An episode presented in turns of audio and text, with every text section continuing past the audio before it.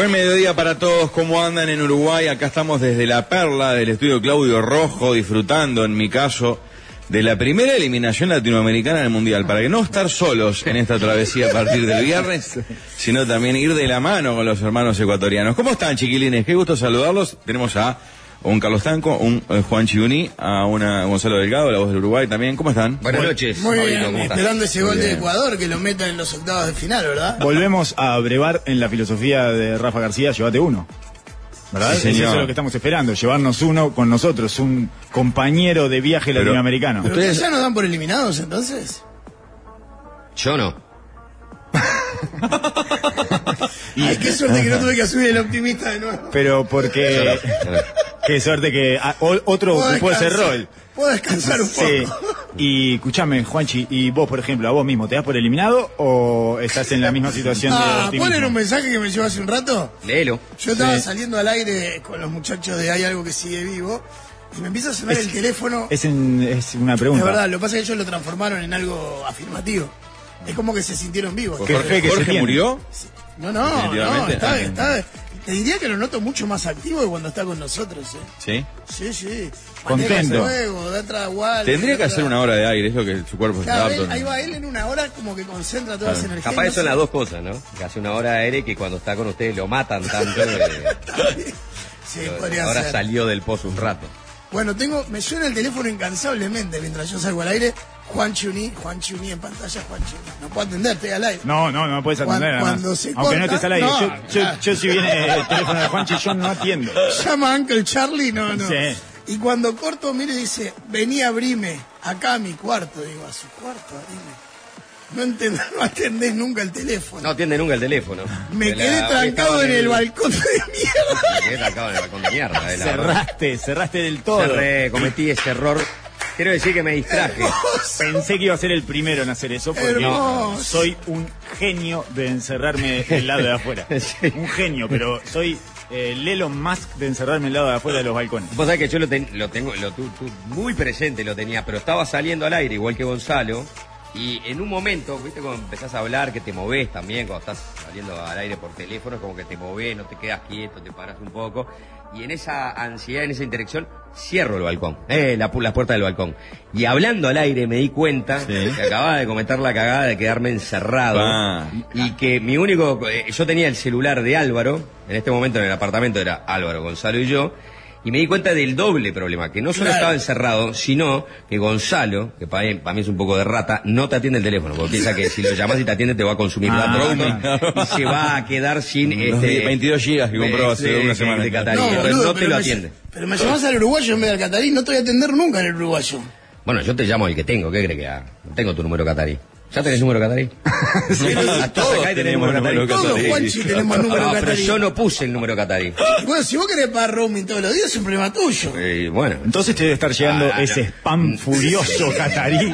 Tengo más mensajes de texto de No spam. escatiman SMS, es, Es- impresionante. Sí, es impresionante. Hasta una hotline me ofrecieron que en Qatar debe ser A mí no. algo seguramente ilegal. Deben saber que soy impotente. Por eso no me en una hotline. es Probablemente increíble. la- ¿Cómo? La hotline sea un tour al desierto, debe ser la hotline. Claro, debe ser la igual hotline cuando, acá vi, Qatar. cuando vi el mensaje dije, pa, la hotline está como perimida en realidad.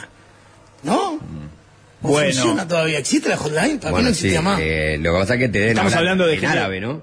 Si vos haces No, no, lo que digo es, en el mundo occidental, existiendo internet y todo lo demás, nadie va a llamar a hacerse romper el alma para que le diga, mientras doblan la ropa. No era para Ah, eso. ¿Se acuerdan de Shortcuts, la película? O el libro, cualquiera de los dos de Carver. La escena en la que ella está cambiando al bebé y labura en una hotline para un hacer unos mangos y le está diciendo, ay, sí, y está cambiándole los pañales al bebé. Sí. O sea, nadie va a llamar a una hotline hoy en día. Pero que te atienda la 100.000. mujer toda de negro que apenas hable mirando con sus ojos un- aparato y no se le vea nada de No, cuerpo. no, pero de eso es solo una voz. No, no debe tener imagen. Claro, es una Sí, hotline. ya sé, pero digo, la normal que llama debe tener esa imagen. Ah, vos decís que le da morbo el- el- el- la, Le negra. el agrega encierro. mucho más. Le da morbo el encierro, el Vienen con la cimitarra. Ay, ay, vienen, dale rápido. Ese Por el tipo- balcón, por el balcón. Ese tipo de moro en la que tu vida está en peligro y eso, me parece que gente que se excita mirando hombros, ¿por qué no puede generar una excitación escuchando Oh. a alguien que le dice están llegando mis hermanos? No, como, yo lo- como- lo- como lo- proceso de, de- de- de periodismo deberíamos aceptar la hotline y ver qué es y Correcto. que hace Claro, una hotline eh, acá observación participante, te decían en la facultad cuando hacías Claro. ese tipo de ejercicios. ¿Cuándo no, nos vamos a abrir el Tinder catarí? No, no. A mí me parece que me a mí el- no me interesa Tinder, yo Tinder. tampoco. Tinder. No me interesa, no participo, pero creo que en este caso porque es casi un 5 de oro sorpresa. Sí, claro. ¿Qué ves? ¿Qué tipo de foto ves? Y mucho, por las mucho- pestañas. sí, un- ojos, Ojos. ojos, mucho bigotito estilo felpudito, ¿no? Eh, bueno, que viste que Ah, vos lo pondrías abierto para. yo creo que hay mucho. Ah, No, no, no. los dos mostradores, dice Pablo. No. Así se llama, el Tinder catarí con Eh, dos mostradores. Exacto. Y en uno tenés el mostrador del efebo, ¿no? Con su bigotito estilo felpudito, ¿viste? Tiene como un felpudito así, porque como que no se le desarrolla todavía mucho el bigote a los 16, 17. Ah, y sí. eso están, Va, va, eh. La pelusa. Es hermoso. están en el Tinder. Hay ¿Qué que- hace sino para divertirse? Hay que No. decir que el fin de semana, porque la última vez que salimos al aire era viernes, eh, que fue el año pasado, prácticamente, fue hace como seis meses. Pasó tanta cosa. Sí, sí. Uruguay ya clasificó a otro mundial este, y ya empató dos partidos y todavía no hizo un gol. Exactamente. Y entonces, el, cuando eh, conocimos un adolescente local, yo no me animaría a decir catarí porque seguramente no sea catarí, pero era un adolescente local que fue el, Nuestro guía. Ah, el nuestro tour. guía en el tour por el desierto. Y descubrimos, o por lo menos a mí me resultó casi revelador, que la desidia adolescente es universal. Mm. Sí, Que claro. era una persona aquello muy, que- muy desganada. pues, Lo entre que los padres definían como pisarse las bolas, digamos. Exacto, amalia, apatía, esa actitud ante la vida, esa cosa de que te viene pesando la vida y la venís pateando, Sí, sí, sí. es universal, no, no, no resiste ni fronteras, eh, ni Religiones. culturas, religiones, nada. Pero tenía coherencia, porque incluyendo algunos momentos que podría tener excitación, por ejemplo, ir a buscar refresco cola gratuito que tenía Paseo del Desierto muy curioso que incluía dos horas de ver arena y cuatro horas en un resort del Caribe, todo incluido. Una cosa, nunca había visto un paquete tan curioso. De...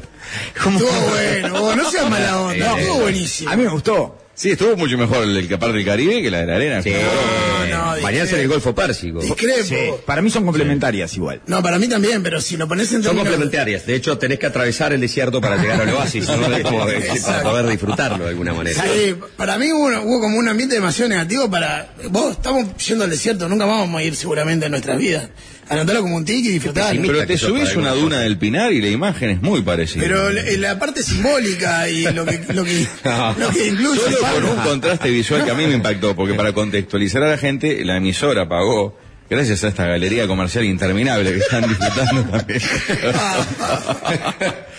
de eh, pagar el paseo en el desierto, 220 dólares per cápita, que incluía salir a las 9, eh, venía a buscar una camioneta con un chofer y el guía adolescente desganado, una hora de travesía al sur, muy cerca, a 30 kilómetros o menos de Arabia Saudita, de la frontera, Después hablé con algunas personas que me dijeron que eh, si le pedís mucho, le insistís al guía, no tiene por qué ser un extra, te lleva hasta la frontera con Arabia Saudita Ah. y ahí las dimensiones cambian porque sería más como la rocallosa americana con una mixtura de desierto. Es decir, tenés las dunas, pero ya tenés como una suerte de montañas con quebradas pronunciadas. ¿sí? Vi, Lindo. una- mm, vi fotos y me pareció, va, esto Claro. bastante mejor que la duna del Pinar que nosotros vimos. Esto te decían que era el único desierto que daba al, al agua, al Uno mar. de los dos lugares donde se junta el desierto y el mar. Entonces todos dimos por hecho cosas que nadie nos había explicado. Por ejemplo, que el paseo incluía una parada en boxes de las dos, tres que había para meter un bañulo en el Golfo Pérsico. Y al- el City Tour arrancaba después de esa hora de travesía, llegaron un par de carpas ahí donde había unos camellos en una situación de, de emergencia dramática, ¿verdad?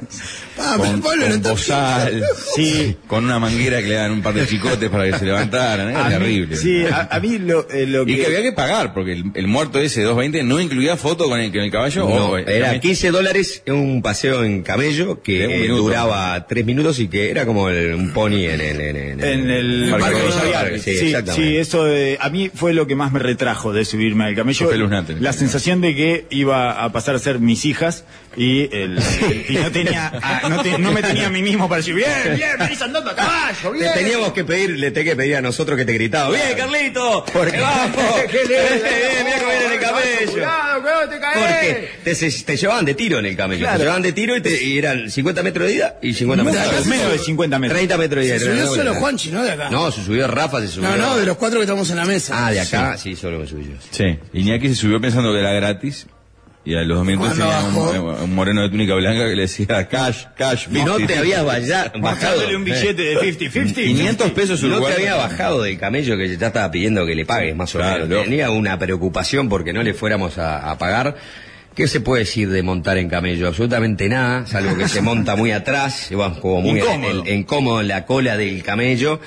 El tranco, sin embargo, del camello no, no está mal, es No bastante hay montura, cómodo ¿no? para con un Ah, caballo. arriba una mantita tenía. Es o como una mantita, sí, que va Ah. incorporada, una sillita con mantita que va incorporada ahí atrás. No, pero Y- tiene un agarradero de madera adelante. Sí, tenés ¿no? un agarrero de madera porque no te dejan eh, mm, que vos andes en el camello solo, claro. Eh, Claro. Que eso sí hubiera sido mucho más interesante. Ya que me Volviendo- a al camello, déjame. Tienes miedo que agarres y... Bueno, yo en ese caso le hubiera sacado los tiros del camello como pedo en el desierto para que la, la experiencia sea un poco más adrenalínica. Sí, sí, Juanchi, no nos extrañaría. Ah, por eso. Y, y seguramente es por eso que te llevan de a tiro. Vos hubieras... Era, como yo. era capaz de volver en camello y esperarnos acá en la puerta de la perla. Claro. O hubieras terminado haciéndole reanimación al camello porque fallecía después del exceso. de corrida. Sí, La adrenalina. La adrenalina que son camellos que hacen hace 20 años que no tienen adrenalina.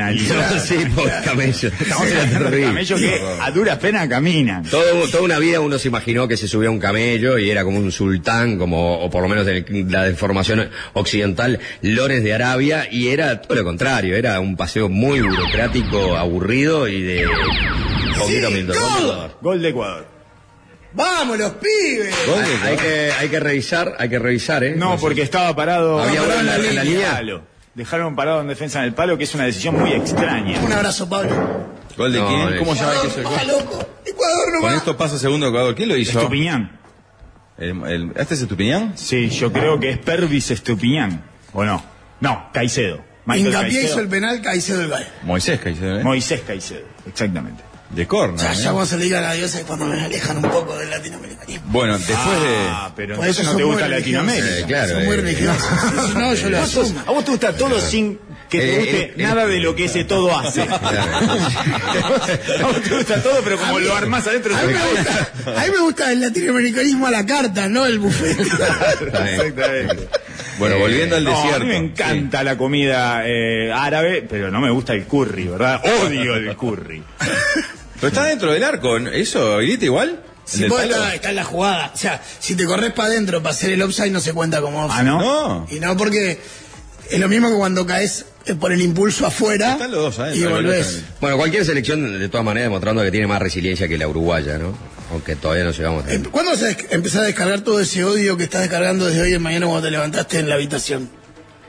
¿Por qué? No, no, yo... No, eh, la calentura, el odio en ese sentido que estás... Me queda un partido, de- de- después de quedar eliminados el, el viernes, eh, ahí vas a verlas. Pero recién fuiste el que decía que No clasificaba. vamos a clasificar.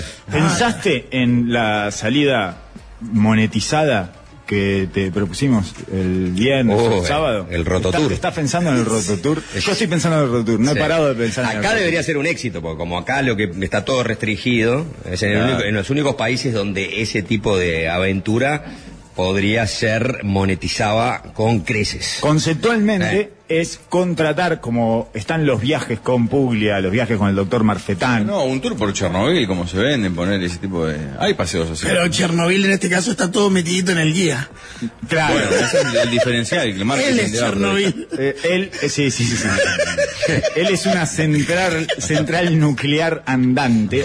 Y entonces es sobre todo, parece, yo lo pensé además eh, com- como para mí, como para un grupo de gente excesivamente funcional, muy dócil a las reglas lugareñas, que no consigue... Gol de Gol. Como avisa Alvin, ¿eh? ¿Cómo avisa? ¡Qué lindo! No te pueden hacer ese gol. El 3. ¿Qué pasa, Gonzalo? Dulibalí, algo así se llama, ¿no? Igual quiero, quiero... Bueno, perdón, te cortamos la idea. tamaño No, no, Estaba... ¿Por qué no te alegra que haga un gol Senegal? Claro, es África. Si Claro, vivís no, del gol, África. aparte. No Sí. Vivís del gol, qué lindo. Qué lindo Y. Pablo. Se cruzan dos cosas, el continente más relegado, que eso es lo que le debería importar más que nada, y después el hecho de festejar eh, los goles. Pero a mí me, Koulibaly, me gusta la esencia del fútbol. Me gusta que le vaya bien a los americanos. Soy como Scaloni, que ayer en la conferencia declaró, seguramente contra muchos de lo que los argentinos pretendían, que es que si no sale Argentina campeón, prefiere que se haga Brasil a un europeo. Mirá. ¿Qué van a Se la jugó, se la jugó, sí, la verdad, eh, ¿Qué ningún pasa? argentino respondería esto. Estaba ¿no? teniendo Claro. demasiada aprobación y se empezó a sentir incómodo. Se ve que, se ve que dijo, esto, esto viene demasiado bien. Necesitaba que lo putearan un rato, ¿no? Por eso Nada. se pone los campeones de Alonso y cambia lateral por lateral a los 87. O- o- Esa es una forma de asegurar las puteadas. O, o pone línea de 5 y después dice, tenemos que ser más valientes. Sí. Es Caicedo que la pone al medio en el. Es, es- es pase de Sí, Caicedo al pase medio, ¿no? defensa. Sí. Qué increíble, el que empata a- da la asistencia del gol esto, sacando... Ese clásico eh, gol saca pegue, ¿no? O sea, empatás el partido Claro. y al minuto ya te, Te arruina. lo- te, te ponen 2 a 1. Qué lindo que veas todo como un pegue, ¿no? Todo como Estoy- reacciones. El gol bajonero decimos. Claro, eh.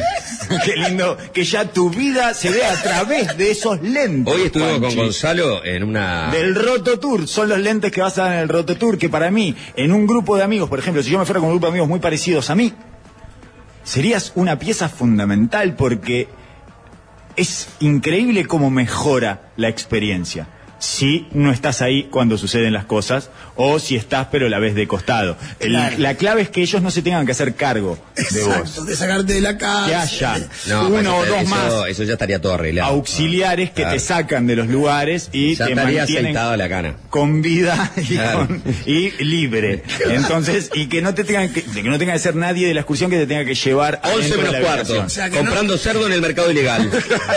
¿No? Todo el cronograma. la, guía, la guía del día es espectacular. Claro, que nunca deje de ser divertido para los demás. Que 3 de la tarde, lo tenés que sacar. ingresar a un este, eh, prayer, prayer room que tienen acá, ¿no? A interrumpir un rezo. A mear. Ah, acá no se meaba.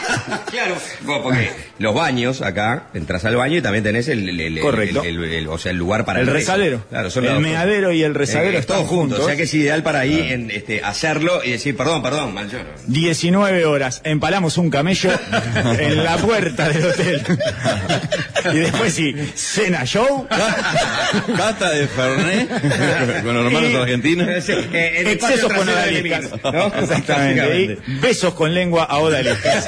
Imagínate lo que debe estar sufriendo el pobre eh, eh, bengala- bengalí, no sé cómo poronga será, que está controlando a Juan Chinsuayacar diciendo está quemando todo. Por esto Guampudo, la FIFA no lo podemos meter en gana. El que le tocó Juanchi 200 más, los otros Sudando. 199 no los mira. Sudando frío. Deben dice. tener viste, con el portero digital, ¿no? O sea, deben tener este, uno Exacto. para Claro. hacer 100. Y Para sacar prendida, tum, tum, tum, tiempo tirando alarma. Otra vez. A mí me asignaron uno solo. ¿Qué hacemos con este? Dejar pasar. La FIFA hasta el 10 de diciembre tiene tolerancia. Viste que el, no hubo consecuencias ninguna eh, y lo soltaron enseguida al, sal- al que saltó a la cancha. Ah, Que era un artista conocido además, Sí. yo no, no Sí. tenía Ya había- sí, Marco Ferré, algo así se llama. Marco Ferri ya había llamado, se había salvado a los niños de la favela en el 2014, así como lo ven. ¿En serio? Sí, los salvó a todos. Puso, Haciendo salven a- una, haciendo una acción de estas. Sí, salvan a los niños de la favela y los salvaron a todos ¿Mirá? a los niños de la favela. No hay más niños en la favela. No existen vivo más hoy. niños en las favelas en Brasil. Llevaba la remera de la causa iraní, ¿no? De, en realidad las protestas de las mujeres en Irán, eh, una remera que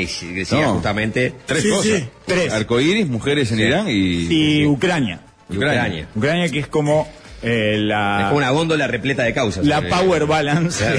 de Ucrania se puso todo. Se puso todos lo- los chirimbolos y salió a la cancha. Parece que además tenía un tatuaje de África en una pierna. Generando más dinámica que la selección uruguaya en esa corrida de 30 metros, ¿no? Estamos Sí, de acuerdo. sí, sí, si Varela hubiera tenido esa velocidad para salir del Orsay, no había primer gol portugués. Sí, Podríamos haber sacado un punto capaz. ¿no? Perfectamente pudimos haber jugado con Superman ahí y bueno, hubiera pasado mucho juego porque tenía la camiseta de Superman. Eh, Tenía la camiseta de Superman Sí, también. sí. No le faltó nada. En el pecho la S de Superman. Una autoestima altísima. Nunca eh, supe además que Superman estuviera bajo los efectos de ese tipo de causas. Bueno, pero era, No, estaba del lado de las causas justas de su época. ¿Quién? Superman. Que era Claro, eso, pelear contra el ex Luthor, exactamente. Sí. Exacto. Después el mundo fue cambiando y terminó ¿Te gusta esto. Superman a vos? No, O- soy de Batman. ¿O son más del Ariel Ah, era una de mis preguntas. Ah, era una de mis preguntas. Tengo, Pero eso nunca, por Jorge, nunca les por la hice, con Jorge. nunca le- les hice las idiotomías. No. Son dicotomías idiotas. Eh, y una de ellas es. Ya te digo, Batman. redondos, eh, Batman. ¿Ya hago? ¿Quieren que les haga la Sí, sí. Claro, claro, claro. Jordan o Pippen? Jordan. Tato López. Bueno, Ya arrancó a romperte la, la- propuesta. No, no, la entendió, pero prefirió ir por la vía de la demagogia. Para eso decía el Manzana López. Chauvinista. un- un jordín. No, sí, pero yo tuve Marcel Busut. Siempre, siempre hay uno que igual que rompe la, la, la Sí, dicotomía quiere decir el- Está bien, sí, está perfecto. Jordan. sí. Jordan, ¿verdad? Gonzalo Jordan o Pippen. Eh, a mí me gustaba Jordan, pero tus charlas me fueron arrimando a Pippen. ¿En serio? Pero si yo estoy a favor de Jordan. Ya lo sé, pero igual dejabas muy en alto a quiso poner en la Pippen vereda. Sí. pues. para esa... Un crack Pippen. Claro. Pero no se terminó de dar cuenta que él es ¿Quién era Pippen el líder? Claro. Gracias a Jordan. Claro. Eh, en realidad él lo sabe, pero Jordan lo hizo demasiado explícito en su documental y están absolutamente peleados. Ah, esa parte no la sabía. No solo eso, voy a dar un paso más y voy a ingresar en un área ya medio realesca y les voy a contar que el- la ex esposa de Pippen está, eh, tuvo un romance eh, o un affair con No. un hijo de Jordan. Ni siquiera Ah. con Jordan. No, durísimo, O durísimo. sea, es mucho casi peor. la me madre. acuerdo, mucho peor. Me acuerdo terrible. que es mucho peor. Eh, ella tiene una maldad eh, que evidentemente la asemeja a Jordan. O sea, Pippen siempre se busca una pareja eh, lo suficientemente malo Se como busca para... un Jordan en su vida. Exacto, exacto. Ella era la Jordan de la pareja. Sí. Ah, perdón, eh, antes que siga la, la propuesta. Estamos en YouTube para todos aquellos amigos que Oh, quieran ver fútbol verdad. por un lado y este show de alegría que estamos haciendo. Sí. Bueno, eh, ¿Hay Batman, más? Batman o Robin, sí. No, esa no es dicotomía. Batman. No es dicotomía, era Batman o Superman. Batman o perdón. Superman, Batman o claro. Superman. Para mí es Batman. Sí, yo prefiero Batman porque Batman, es más oscuro. Sí, Superman. sí, Superman, ¿te gusta más Me Superman? gusta la imagen de cambiarse con un rodado 26 en una cabina telefónica. Eso te gusta. Sí. Pero, Batman tiene todo. Tiene oscuridades, tiene contradicciones, Y- es humano, no tiene superpoderes. Exacto. Este- eso es lo que le falta, superpoderes, que a su vez eh, nosotros lo vemos como una virtud, pero para alguien puede llegar a ser como algo medio insípido. Y es Eh, filántropo. Sí. eh, Superman es un extraterrestre. ¿El guasón o el pingüino? El el guasón. guasón. el guasón. Yo necesito, no este último, eh, guasón. A mí no me gusta este último guasón de, uh, tuvo problema de chico, no.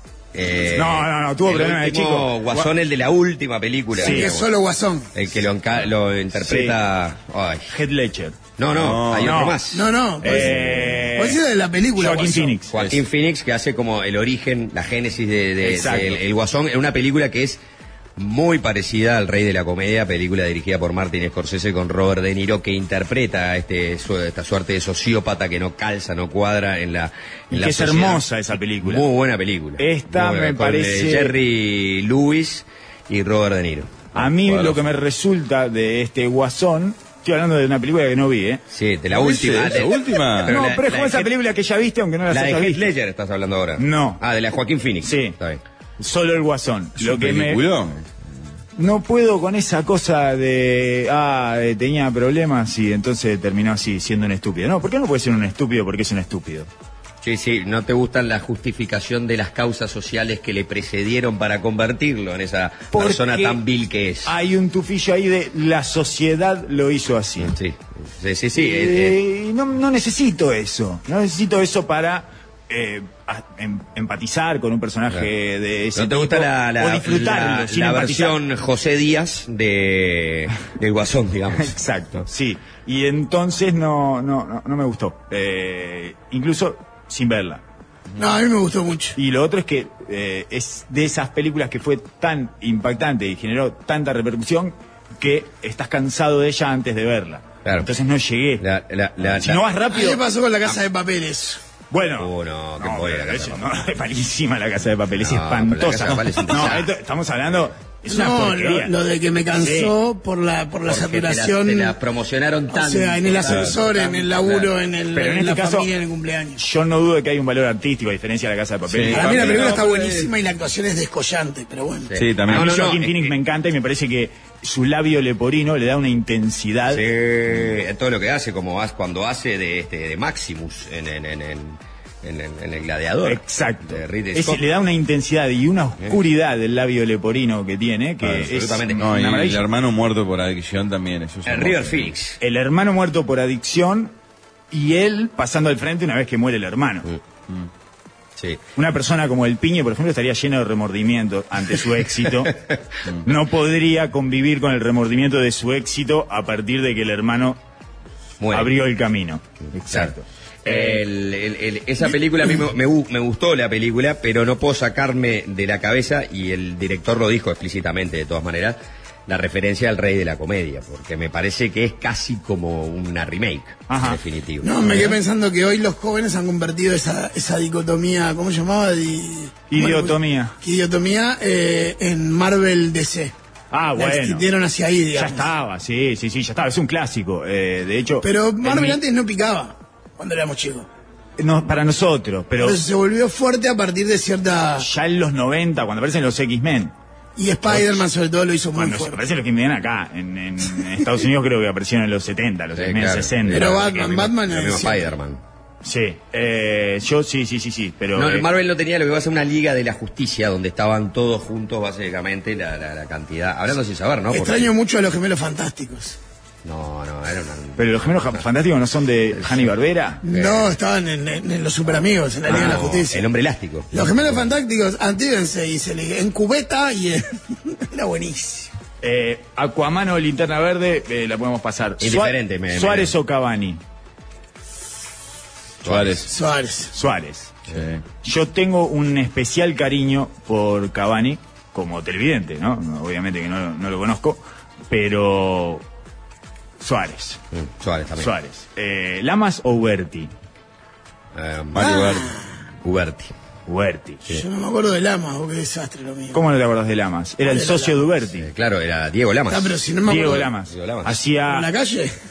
hacía eh, los, los deportes... eh, Automovilísticos. Claro, pero si no me acuerdo. Sí, y también Eh, la conducía en la las Fórmula uno. regatas. Y Ah, bueno, la claro, Fórmula también, 1 era más de él que de Huerti. Si no me La acuerdo de uno de los ejemplo, dos. la que pasaba por Punta del si Este. no me acuerdo de uno de los dos, por decantación natural tengo que elegir al otro. Messi o Maradona. El Diego. Maradona eh, por encima de, de- de cualquier otro del deportista. mundo, de la historia del Messi. fútbol. Messi, ahí estamos 2 a 2.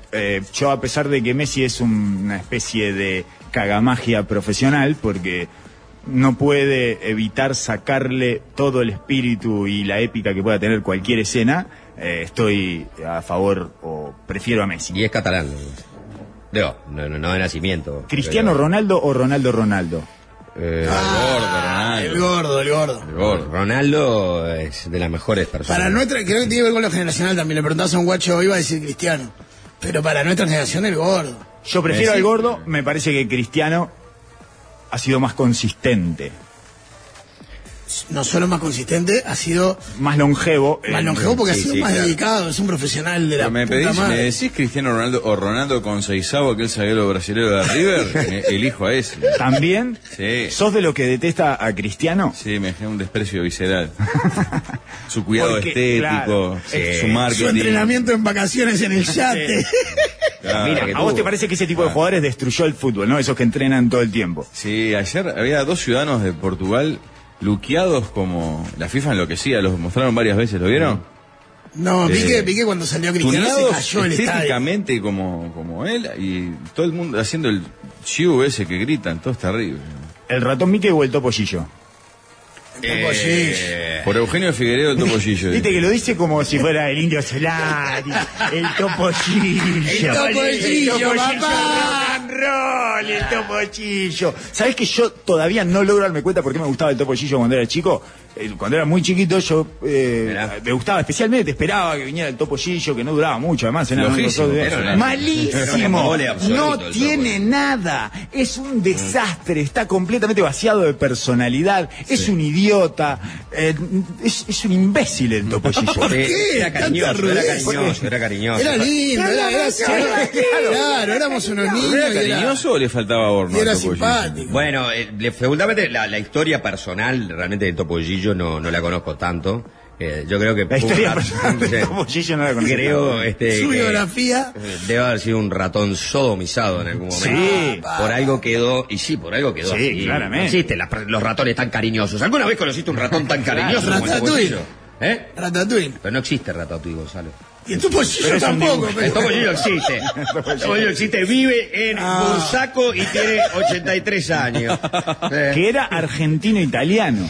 Era como una suerte de, eh, mimetización italiana, de, o mímica italiana, debí decir, de, de hecho desde un argentino. Claro, con el gran maneco. Mareco, que además es uruguayo. Claro. O sea, es una mímica de argentino haciendo una mímica de italiano. Ah, sí, sí, era todo, era un pastiche, un interesante. No, y asociado fuertemente al buceo gracias a, a El ese look, huracán, ese y look. ese, y ese Ah, huracán museo. Eh, eso, eso es lo. cuadro, pero ahí, qué a mí- lindo cuadro, ahí me Huracán gusta Buceo. Huracán Buceo. Es hermoso. No me gusta el topollillo, pero me divierte que hayan agarrado una mascota y la hayan robado, básicamente, ¿no? Es un Sí, claro. rapto, Sí, es un secuestro. Vos Sí. decirle secuestro, yo le, cooptación. yo le digo homenaje. Homenaje, muy bien. Eh, ¿Qué hacía el topollillo? Nos mandaba a dormir en un momento, ¿no? Sí, Claro, era, era como el cierre de, de programación Te para mandaba a conciliar el como- sueño, porque el sueño sigue intacto. Ah, Como dice el Banco de Seguro del Estado, que es la aseguradora oficial de la Celeste,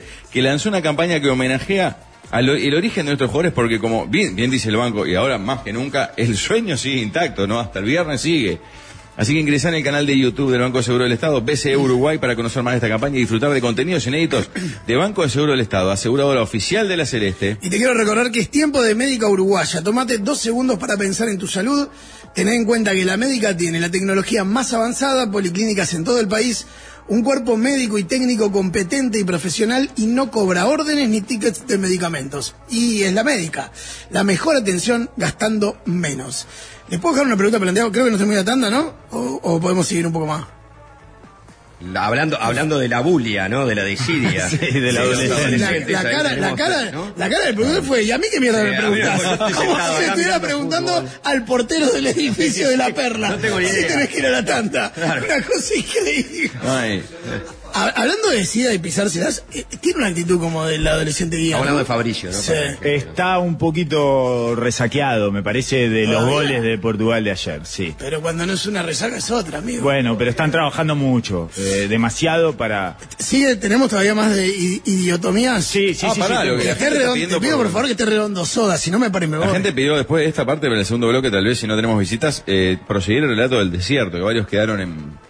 Quedó, Ah, quedó- quedó- quedó la truco mitad, el relato del desierto, sí. Terminemos con Yo esto. tengo una pregunta sí. que hoy charlábamos con Juanchi temprano para nuestro bloque futbolero.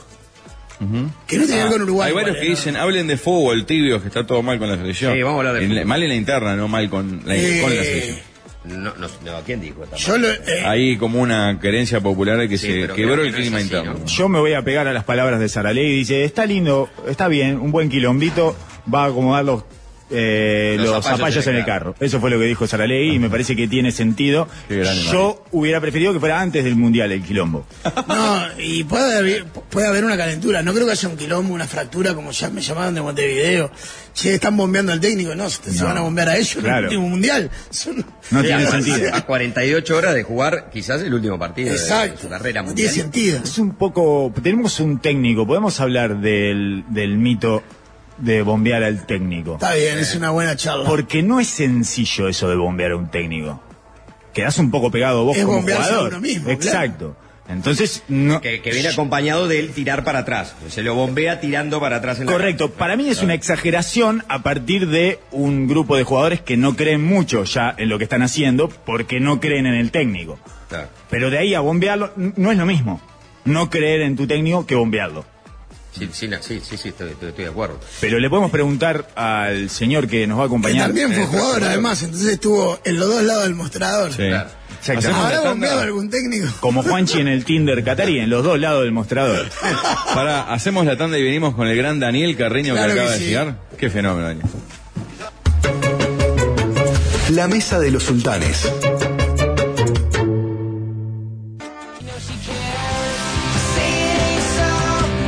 Señores, hablando de todo un poco, ahora en minuto vamos a tener a Daniel Carreño para hablar de fútbol y de otras cosas también. Pero tengo que eh, admitir que me he vuelto bastante adicto a comprar online. Sí, bueno, lógico. Yo tengo mi carrito de Amazon hace unas semanas pronto para comprar. No sé qué curio porque yo me traigo todo por punto mío. Esto es verdad, ¿eh? es rápido, seguro, ofrece beneficios estupendos. Y ahora tiene tremenda promo hasta el 15 de diciembre, 30% de descuento. Era 20, ahora por el Mundial, 30% de descuento en el primer costo del envío a Uruguay. Ya me estoy haciendo la cuenta. Tenés que entrar a punto mío, eh, punto uy, es muy fácil, que haces el usuario y lo haces al toque, y listo. Punto mío es el courier de los uruguayos, Estamos en YouTube, le queremos recordar a todos, nos pueden ver y ahora ya pueden ver también a Daniel Carreño que está con nosotros. Antes digo que ganó Senegal 2 a 1, Ecuador Ganó es el Holanda primer también. sudamericano eliminado, Holanda primero, Senegal segundo, clasifican a octavos de final. Eh, nunca había visto, me llamó la atención, varios jugadores de Ecuador llorando, suele pasar cuando... Bueno, cuando aparte porque estaban en la puerta, porque eh, habían logrado, vamos, vencer a la selección de Qatar. Matarle a Holanda y casi ganarle. Eh, exactamente, y con un empate les daba para, para, para clasificar contra Senegal. Empiezan perdiendo 1-0 con gol de tiro penal para Senegal. Lo, Lo empatan, empatan, y, faltaban ¿no? 20 minutos de partido y al minuto de que lo empatan lo vuelven a No, grabar los lo que me llamó la atención es a un, a un a un jugador, un compañero le puso un chaleco para taparle la cara mientras lloraba, para taparle la cabeza, mientras lo sacaban de la cancha. Bien, de antes. En lugar de grabarlo con el celular, Exacto. que es lo que hacen ahora. Vieja escuela. Vieja escuela, me gusta ese compañero. No sé quién es, pero estoy de acuerdo con esa actitud. Los hombres no lloran, ¿no? Y para Por eso lo tapo. Y para cerrar esto, Senegal, si no es la mejor camiseta del mundial, pegan el palo. Linda camiseta.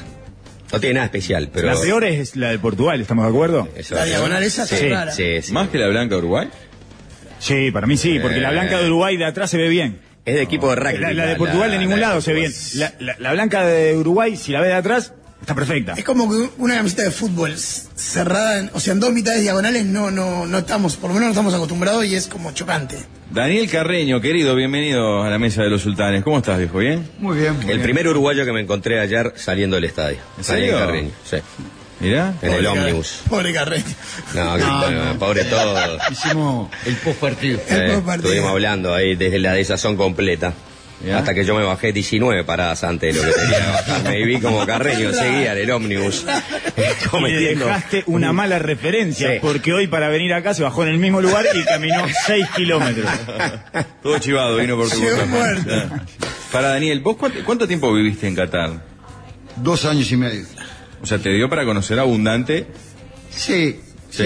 sí, Aunque la verdad que viajábamos mucho, salíamos del país a cada rato. Así que estuve dos años y medio, pero yendo y viniendo, yendo y viniendo. Y bueno, yo tuve oportunidad de dirigir la selección, así que tenía tiempo libre, pela, y me iba por Uruguay también. Claro, claro. Pero no, no tenés apartamento, ¿te quedaste, te quedaste con algo acá? No, Nada, nada. nada. ¿Estás de acuerdo con, o en parte de acuerdo con aquello que dijo Matosas, que no hay nada más aburrido que dirigir selecciones? A mí me gustó, ¿A vos te gustó? a mí me gustó. Me Pero gustó. es un trabajo un poco de- discontinuo. Sí, es, pero hay, hay un montón de lugares que se puede trabajar y desarrollar eh, el entrenador, de una, de una parte más administrativa, de algo un poco más pensado. Este, quizá Matosa lo agarró en un momento que estaba con mucha gana de laburar en campo y bueno, se aburría.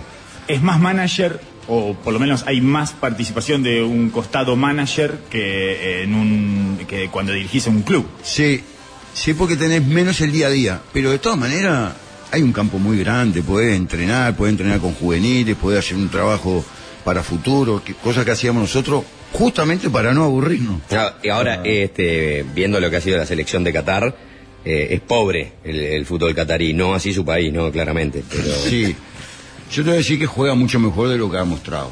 que juega mejor de lo que rindieron en el sin Mundial. duda, sin duda, te lo, te lo garantizo porque lo conozco al 90% del plantel y sé que tiene más calidad. Le vino pánico escénico. ¿eh? Pánico, pánico. Ju- Jugaron trancados. Cinco meses y medio viviendo, sin jugar un partido oficial tuvieron los jugadores. Ah. Todos concentrados, todos juntos. Cinco meses, no, hace cinco meses que no juegan en el campeonato local. Ah, igual el campeonato local no es gran cosa, Claro. como para agarrar un ritmo. El Al Ryan es el equipo, ¿no? Más este importante acá o hay otro que sea. Ay, últimamente Dujail, Alzad, un Al equipo- Sade al de Xavi, ¿no? el de Xavi, lo dirigió Fossati. Eh, también. Ah, claro, Lo dirigió exacto. Fossati ese equipo. A Ryan lo dirigió Diego Aguirre. Claro.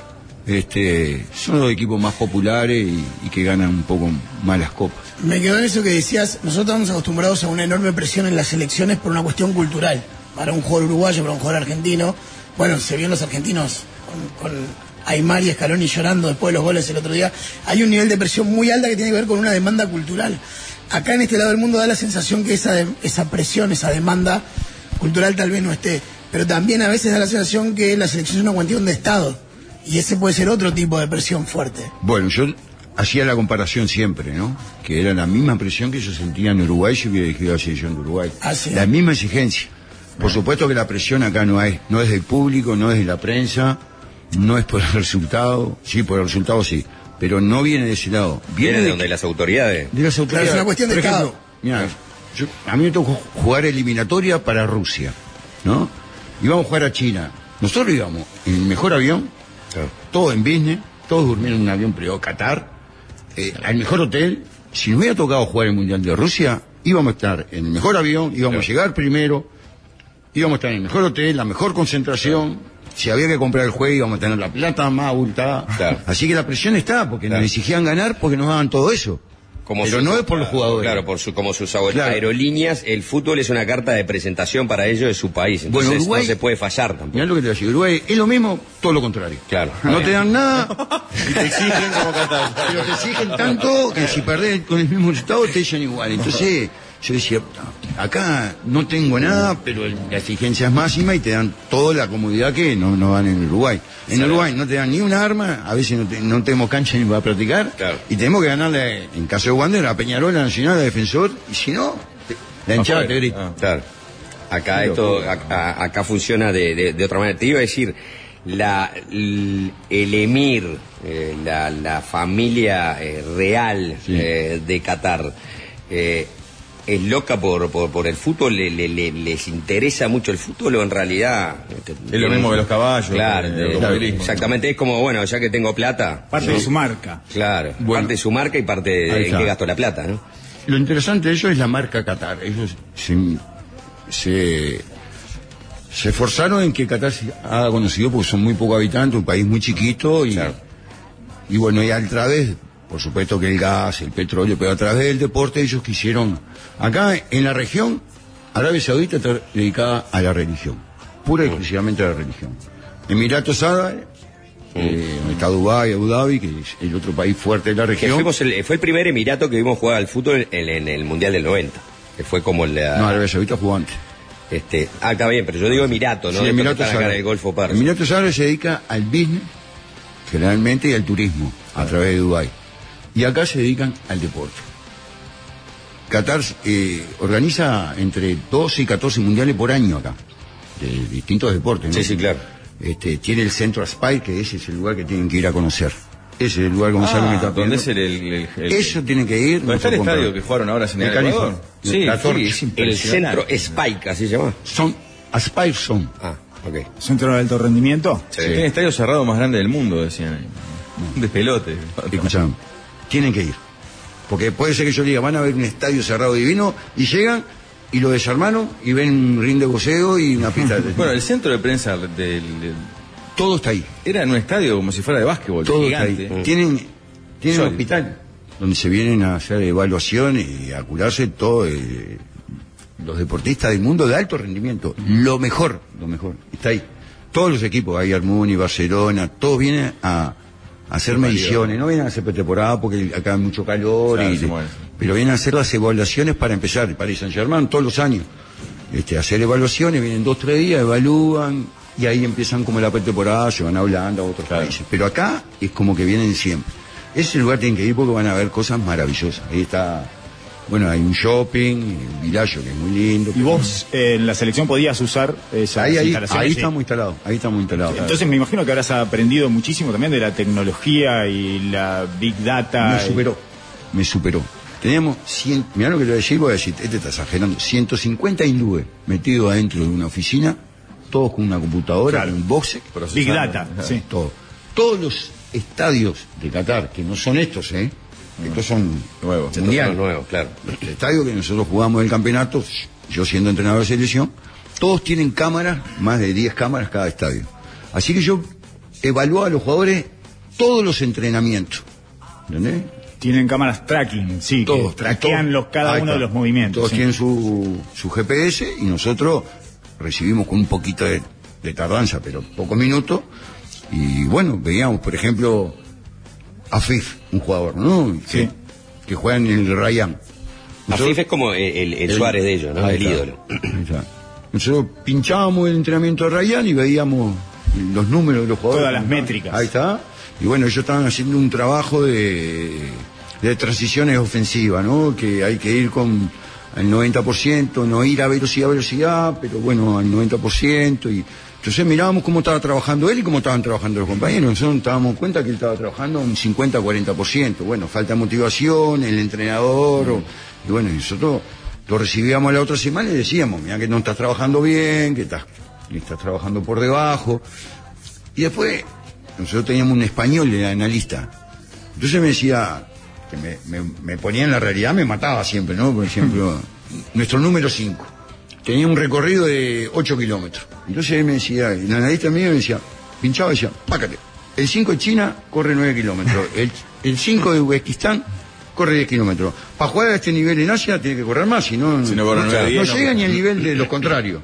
Mirá vos, pinchaba acá y pinchaba. Que vos a tu ojo no te das cuenta. No, no. Pedo, no, no, no se puede medir eso. Yo ojo. no soy muy amigo de los números, pero bueno, Hay- siempre ayuda. Este es un momento en el fútbol, eh, ya se vivió en el básquetbol, en la NBA, se vivió hace como eh, unos 6, 8 años, pero es un momento en el fútbol en donde está esa tensión entre el ojo y la Big Data. incorpora. Entre el ojo y la, La métrica, claro. que- Y Mm. obviamente los técnicos confían más en el ojo. El ojímetro. eh, Y después el número hay que saberlo leer. Porque- hay que eh, correcto. Es que si vos no le agregás el ojo al número, eh, Sí, no, no está el estado, no está representado el estado de ánimo de cada jugador No solo ante eso. cada situación, ¿no? En un Exacto. número. No, no, no logra mensurar las situaciones a las que las exponen. Pasó una cosa bastante reveladora en esos términos en la final de la Eurocopa en la que Inglaterra pone a patear eh, a Saka y Sí. a otros jóvenes más que tenían 18 y 19 años que tenían las mejores métricas en todos los entrenamientos, los habían monitoreado y tenían las mejores métricas pateando penales. Pero claro, lo que... No viene con la, La presión de la métrica, claro. amigo, son es el famoso No es- simulador del Capitán Zully, ¿no? Exacto, no es un simulador. Ahí cuando tenés que ir con tu cabecita caminando para patear el penal, eh, bueno, no es lo mismo y lo, y lo, lo raro todo. Pero mira, ahora que todos los jugadores usan GPS, yo propongo un ejercicio. Como entrenador, trabajo con mi preparador físico, propongo un ejercicio de presión y posesión. ¿no? Tener la pelota, el equipo contrario presiona. Cuando la perdés, se cambian los roles. Posesión, presión, posesión, presión. Dale, dale, dale, dale. Nosotros estamos con una computadora mirando ahí cómo están, a, a qué ritmo están trabajando. El profe le pide que tenemos, para no ser la complicada, tres colores, verde, rojo y azul. Vamos a trabajar en el rojo. Ah, así que todos trabajamos en el Sí. rojo. Si venís al verde, estás un poquito por debajo y estás en el azul, estás, estás corriendo demasiado que no es lo que queremos. Claro. Ah, entonces el profe mira eso. Yo estoy mirando la presión y la posesión, cómo tenemos la pelota y cómo presionamos. Ahora el profe me está comiendo la oreja permanente y me dice, mira que el chino recoba está por debajo, está en verde. Qué raro. Entonces yo le digo, así, decir al chino que corra más, putealo un poco, sacalo. Yo digo, pará, pará, que es el que me está ayudando a tener la presión y la posesión. Lógico. ¿Entendés? Lo que hace él no lo hace nadie. Claro, entonces él está cumpliendo perfecto con el trabajo que estoy pidiendo yo, que estoy poniendo. en- Ah. Es interesante porque el otro día lo hablábamos, Daniel, y hoy justo me desperté y entré ahí a Twitter y lo primero que veo es un, un video de la final eh, intercontinental entre Real Madrid y Boca con Riquelme, que era un resumen de las jugadas de Riquelme, como ese último gran jugador eh, que no es el jugador de la precisión atlética, ¿no? O sea, que tenía otra Del forma. atlético. Claro. ese no es un atleta, es el último, Eh, para mí es eh, el ul- la última gran estrella no atleta. Sí, sí. Creo que casi no queda lugar para los no atletas en este Sí. momento. Pues sabés que yo a los jugadores jóvenes siempre le digo lo mismo, ¿no? Pisen la pelota, pisen la pelota, no se pisa. Hace años que no se pisa la pelota. Riquelme fue el último gran pisador. Claro. De tener la pelota en la planta del pie, de dominarla, de cambiar sentirla el- propia. Nosotros los técnicos cambiar buscamos la- siempre eso. Nosotros. Mira que bueno, hay gente de básquetbol acá que es más fácil con las manos. Sí. Nosotros, los técnicos de fútbol buscamos, viste, que la pelota y el jugador sean una sola cosa. Ah. Son pocas las imágenes. Eso no encontrás en Zidane, Francesco, O'Neill, Horacio Peralta a veces, viste, que vos ves que, que el hombro, la rodilla y el tobillo están en una línea, Sí. ¿viste? y que la pelota está en el lugar, viste, que va, como va Un- coordinado. en un eje, claro. Claro, que va ensamble, que es difícil en el fútbol lograr eso. En el básquetbol, mucho más fácil, en el voleibol también, cuando vos jugás con la mano. ¿Viste? Pero es como la hasta la guitarra, ¿viste? Cuando uno Sí, sí, toca la guitarra, es queda- como que tiene que ser bien, uno. claro, claro. Tiene que ser todo algo junto. Y en el fútbol es muy difícil lograr, ¿viste? Nosotros en el fútbol uruguayo, por las canchas, por la manera de jugar, metemos culo, la acomodamos, la Claro. pisamos, la acomodamos, enganchamos, la tocamos, y ahí recién pasamos. Como que nos cuesta acomodar la Todo pelota. trancado, claro. Vos se la tirás a O'Neill y estás así, la recepciona con ventaja, ya te adelantó dos metros, y, en, y, y vos ves que todo uno. Hay una naturalidad. Una natural, en Zidane Técnica, en- una yo- naturalidad yo, técnica. tengo imágenes de Enzo de fotos, porque son fotos, viste, que... Y en otra época, cuando nosotros veíamos el diario, el gráfico, aparecía una foto que vos veías que el flaco con el cuerpo arqueado y la pelota en el pecho y parecía, viste que era una obra de arte. claro.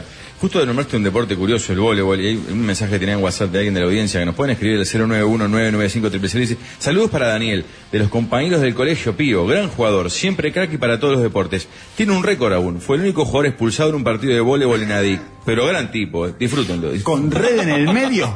Sí, pero justo ahora sacar el tema de la expulsión y este año fue fatal. Ah, te metiste Acumulaste muchas. que- Increíble. ¿Y ahí qué, qué tipo de discurso te haces a vos mismo, digamos? Ah, ya. Te hasta vergüenza, hasta vergüenza. ¿Te, vergüenza. te ves? Porque además ahora queda todo filmado. No, yo no veo, no veo nada, no. No. No, veo, no veo, no veo. Es una gran crítica me hacen a veces los jugadores de este año en Wander que, que no veía el partido, ¿no? Yo los mandaba con los analistas, mandaba con los profes, pero yo veo poco los partidos. Veo poco, me quedo con la imagen que tengo. ¿Lo ves por- lo que ves en la cancha en el momento de, de dirigir No, después lo veo, por supuesto lo veo entre semana, pero Sí. como que no lo comparto y no analizo mucho. Ah. Y yo no me quiero ni ver. ¿no? Cuando me enfocan Claro. a mí, miro para otro lado. Cuando apareces vos, sí, sí, sí. A, mí- a- a mí me Eso me hace ser natural, ¿eh? Porque después yo no entro. Mira, el gran problema que tuve con los jueces es que los jueces entraban con lo que había pasado antes. Yo Claro. entraba fresco, entraba nuevamente. Es lo que Yo hacemos lo que salimos en radio, no nos escuchamos. Claro. Jamás. Para evitar mejorar y este No, en para nuestro evitar caso dejar el medio. y para, y para evitar dejar el medio En mi caso era evitar dejar la vida. No, y, te, con- y te con- y te condicionás terriblemente. Porque, Te condicionás, te claro. condicionás terrible, terrible. Yo, bueno, ojo que no. Uno no quiere tener la razón, porque hay otros entrenadores con toda la razón que son muy estudiosos y se miran mucho y yo no soy mucho tampoco de la pelcha, ni, ni, ni, ni de los gestos, ni, ni ojo que está la televisión. Sí, me importa. ¿Cómo viste Uruguay todo partido? Mal.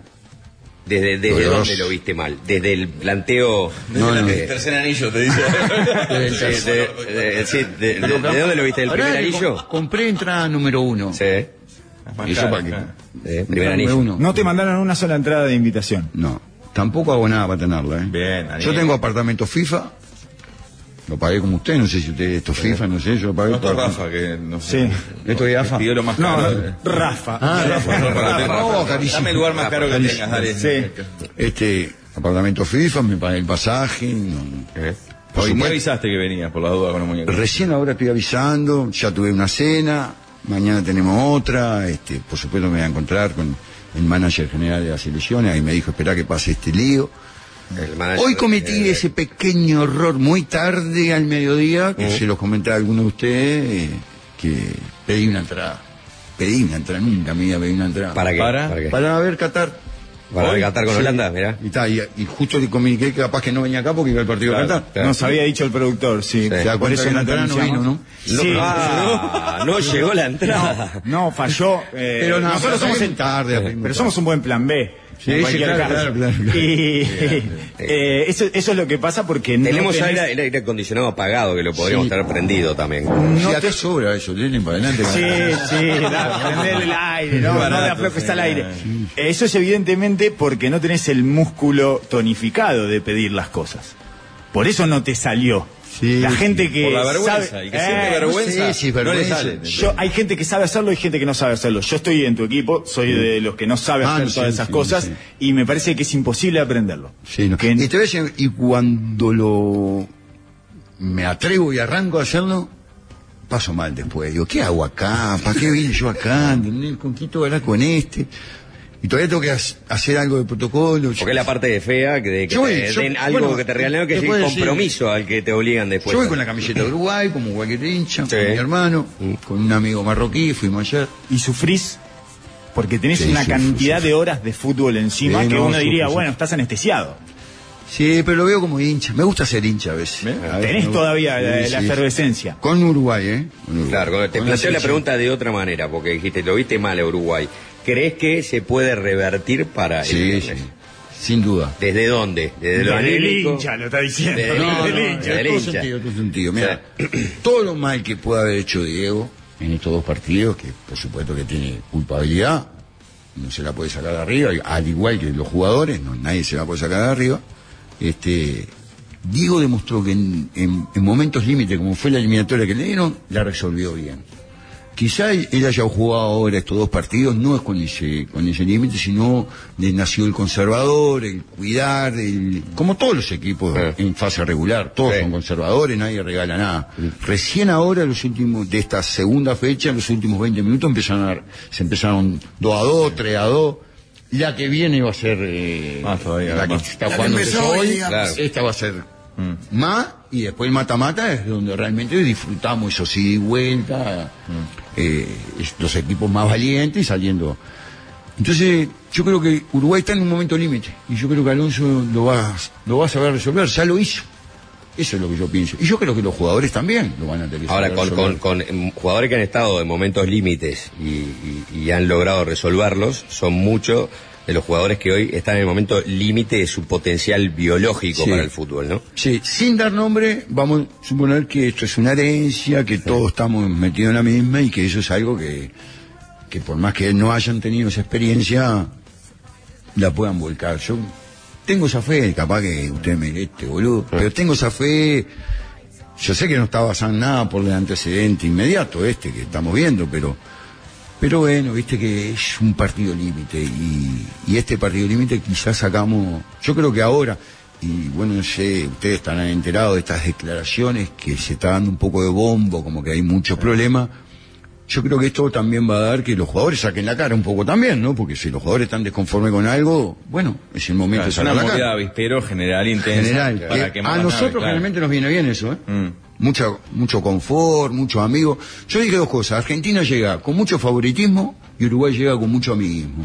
Esas cosas no son buenas. Todo el mundo dice que sí, que son buenas, ¿eh? Que, que el grupo esté unido.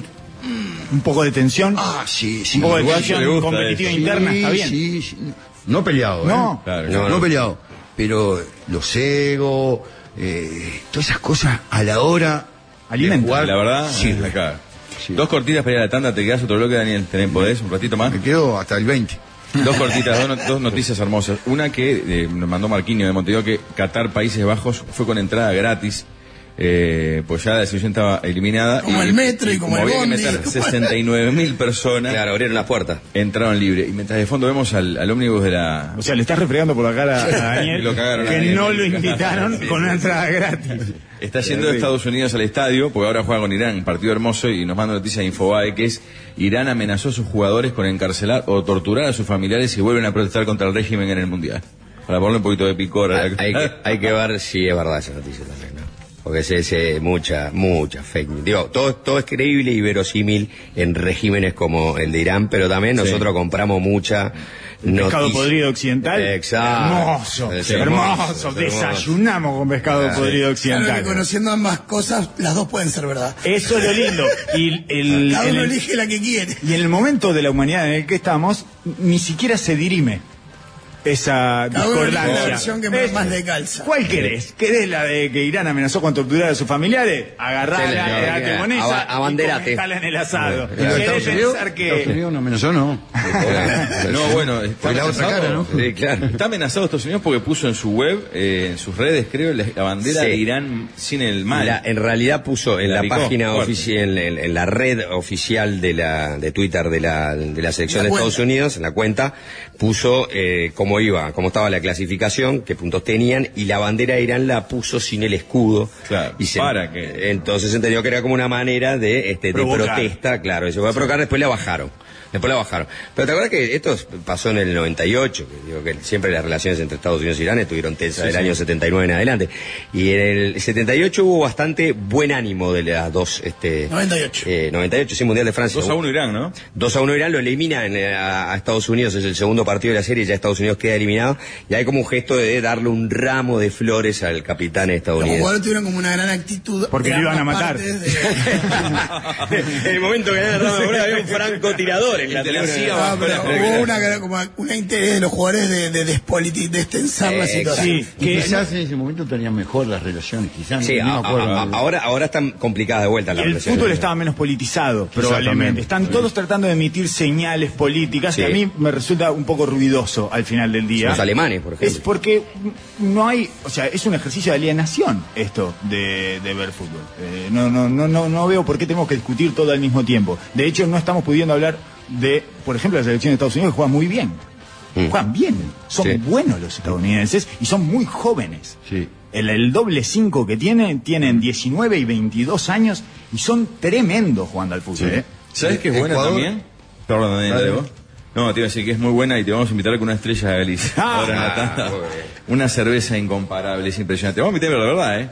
Eh, Porque cultiva su propio lúpulo en Galicia y elabora recetas propias desde 1906, cuidando cada detalle para que disfrutemos de una cerveza única. Estrella Galicia, una cerveza incomparable. En instante volvemos con más la mesa de los sultanes desde eh, la- acá la Perla en Doha. Doha. Iba a hablar de Ecuador, Daniel Carreño, así que le preguntaremos después de. En la tanda, de- sí, en la tanda, lo charlamos en la tanda. Pero, de pero antes después. le quiero decir que no hay mejor forma de vivir la Copa que en Movistar. Durante todo este mes, estate atento y visita la red de Movistar y viví el lado M de la Copa. Dato de color, anécdotas y mucho más de la mano de grandes corresponsales. Disfrutar el lado M de la Copa en Movistar. Casi dos y media de la tarde, ya venimos.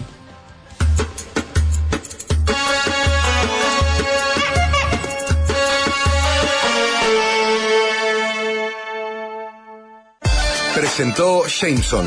Decile whisky a disfrutar un gran momento con amigos.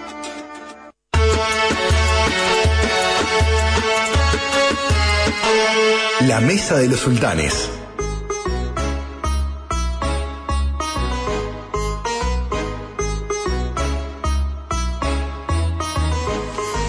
Saben que arranqué el programa con un poco de acidez, pero me clavé un bisal, que aparte es estupendo el gusto, y chau acidez y reflujo, es maravilloso. Bisal frutal, probar y vas a ver que todo vuelve a la calma. Bien, y yo les quiero recordar que agradecerle a los jugadores por no guardarse nada y al dueño de casa, en este caso Juanjo, por no guardarse el William. Disfrutemos el lado William del fútbol, William Lawson, No Rules, Great Scott. Sí, señor. Tenemos que hablar del tema de eh, bombear jugadores. Bombear técnicos. Exactamente, pero antes de ir a eso con Daniel Cariño, que es un tan crack que vino hasta acá. Eh, eh, eh, varias de las cosas que hablamos de esta semana, de esta día acá en Qatar, ¿se nota el movimiento eh, del, de los- del supuesto millón y algo de hinchas que vino? En algunas zonas sí. Sí. En algunas zonas, en pocas, ¿eh?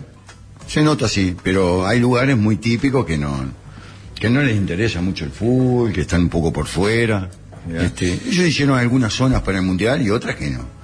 Hay una zona ahí en el medio del centro que es muy nueva, que es donde están los catarí, que son los pocos Ah, catarí que hay donde están, que no le están dando nada de bola al fútbol, que ellos están haciendo su vida normal y no le están dando bola. Están deseando que que se vaya. Que termine, vaya, claro. que Y hay. Sí, hay- sí, hay sí. otra cosa que me impresiona eso. La sensación que tengo, creo que la conversé con alguno de mis compañeros, es que acá sobra, o sea, cuando nos vayamos todos va a sobrar infraestructura, va a sobrar metro, va a sobrar gente incluso que te ayuda. Ya ha sobrado. ¿Es así o es, o es una sensación No, nuestra? no, ya sobraba, ya sobraba. Siempre sobra.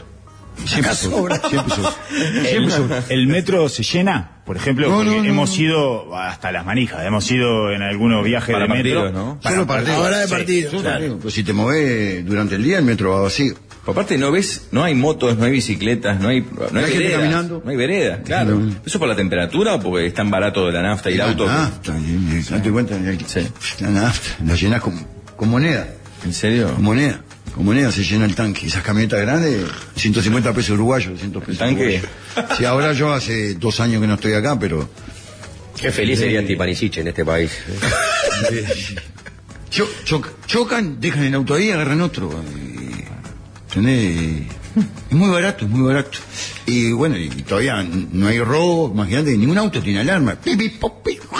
De Sí, es, eso, es- es cierto, no escuchamos una alarma No hay, todavía no que no es un sonido No permanente. reja, no alarma, no- Ah, eh, bueno, hablemos de este tema que yo nunca supe eh, desentrañar, si se trataba de un mito, una exageración de cuando los jugadores ya no le responden al técnico dentro de la cancha, que muchas veces no tiene por qué ser conscientemente o de manera confabulada. Eh, pero existe el mito sí de que los jugadores bombean técnicos. De que llega un momento que, que, que, bueno, que eh, prefieren perder un par de partidos Para que se vayan, claro. para que se vaya, para que le saquen a ese tipo de encima que eh, ya no soportan. Es una relación siempre tensa, me imagino, entre los jugadores y el técnico. Hay siempre eh, una tensión, era como la tensión competitiva que decía vos interna, que favorece, hay una tensión que alimenta, pero que después llega un momento que no alimenta más, que solo perjudica.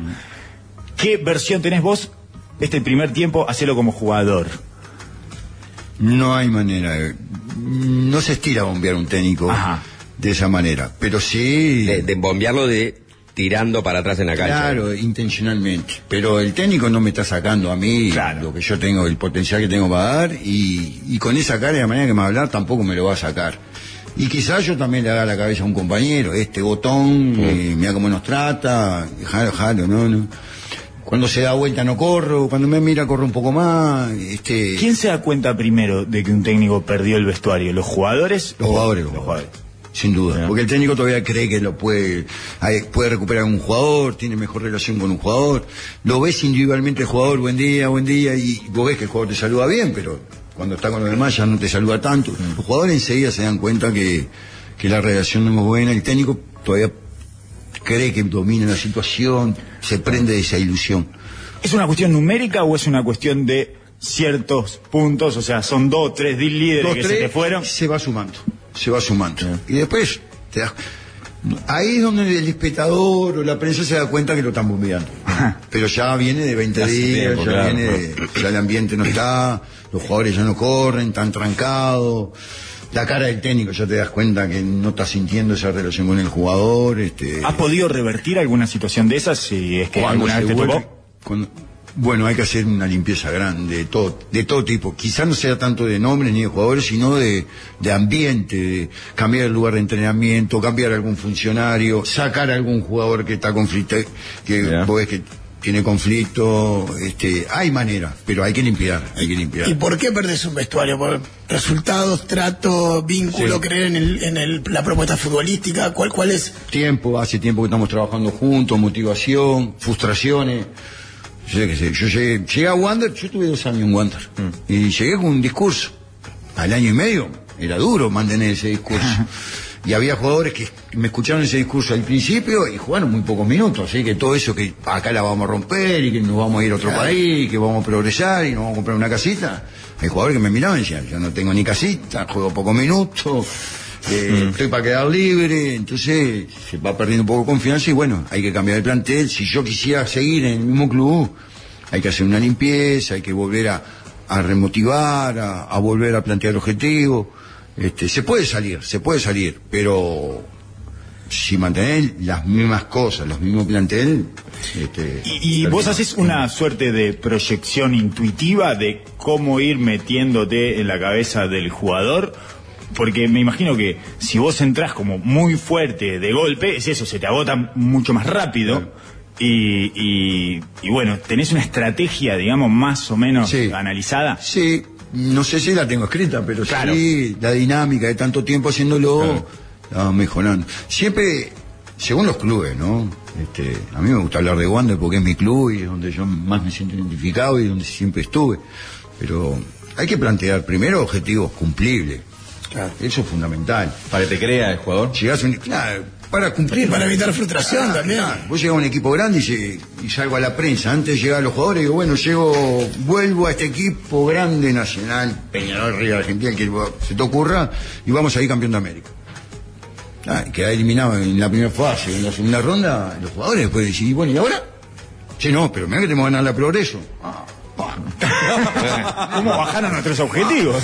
Igual, igual en Uruguay hay un poco de culto al paso a paso. De nunca querer asumir de vamos a ir por. Bueno, pero eso somos una manera de vestirnos, una manera de... Sí, igual Somos, somos como de no, tranquilo, partido a partido. Sí, pero por dentro siempre nosotros somos tenemos a argentino por dentro que no nos gusta sacar. Tenemos un discurso, Claro. pero por adentro. En este caso, eh, llevándolo puntualmente al tema de la selección uruguaya, había un discurso, para mí, al borde de lo grotesco, de, ojo, nosotros que podemos salir campeones del mundo. O que Eso, eh, eso puede estar repercutiendo un poco después de que te ves en la cancha y decís, upa, no estábamos ni siquiera a nivel en la serie. Sí. A mí me cuesta hacer un poco esa crítica. Sí, está bien, está bien, está bien. No, no, no, no, pero no. Sí, está bien, está bien, te metí en un problema. Eh, Sí, no, no es un problema. Ahora Juanchi te va a sacar, se va a tomar un gin. No, No. eh, pero está bien, pero yo el- el- eso de vinimos a ser campeones, ¿no? O puede ser parte de un discurso simplemente formalista, es decir, siendo Uruguay, teniendo dos copas, teniendo buenos jugadores, decir, bueno, si vas a un campeonato del mundo, eh, vas para jugarlo y tratar de salir campeón, esa es tu motivación, Sin duda. ¿no? Después la realidad es, es- es claramente otra. Yo creo que el uruguayo a pie, que ahí me voy a, a poner en- en- en ese lugar, En el de Gorsi. eh, exacto. Eh, bueno, no, no el de Gorsi, porque Gorsi sí cree que este Uruguay venía al Mundial con la posibilidad de ser campeón del mundo. Yo creo que vos mirás lo que era Brasil, mirás lo que era Fran, lo que es Francia, y te das cuenta solo con Brasil, solo poniendo ejemplo a Brasil. Hemos jugado contra Brasil muchas veces y hemos jugado en la eliminatoria y nos paliciaron. Eh, entonces, eh, para ser campeón de- de- del mundo tenés que tener eh, un, un cuadro, un muy buen cuadro y que no falle, porque estás compitiendo contra los mejores y son siete instancias.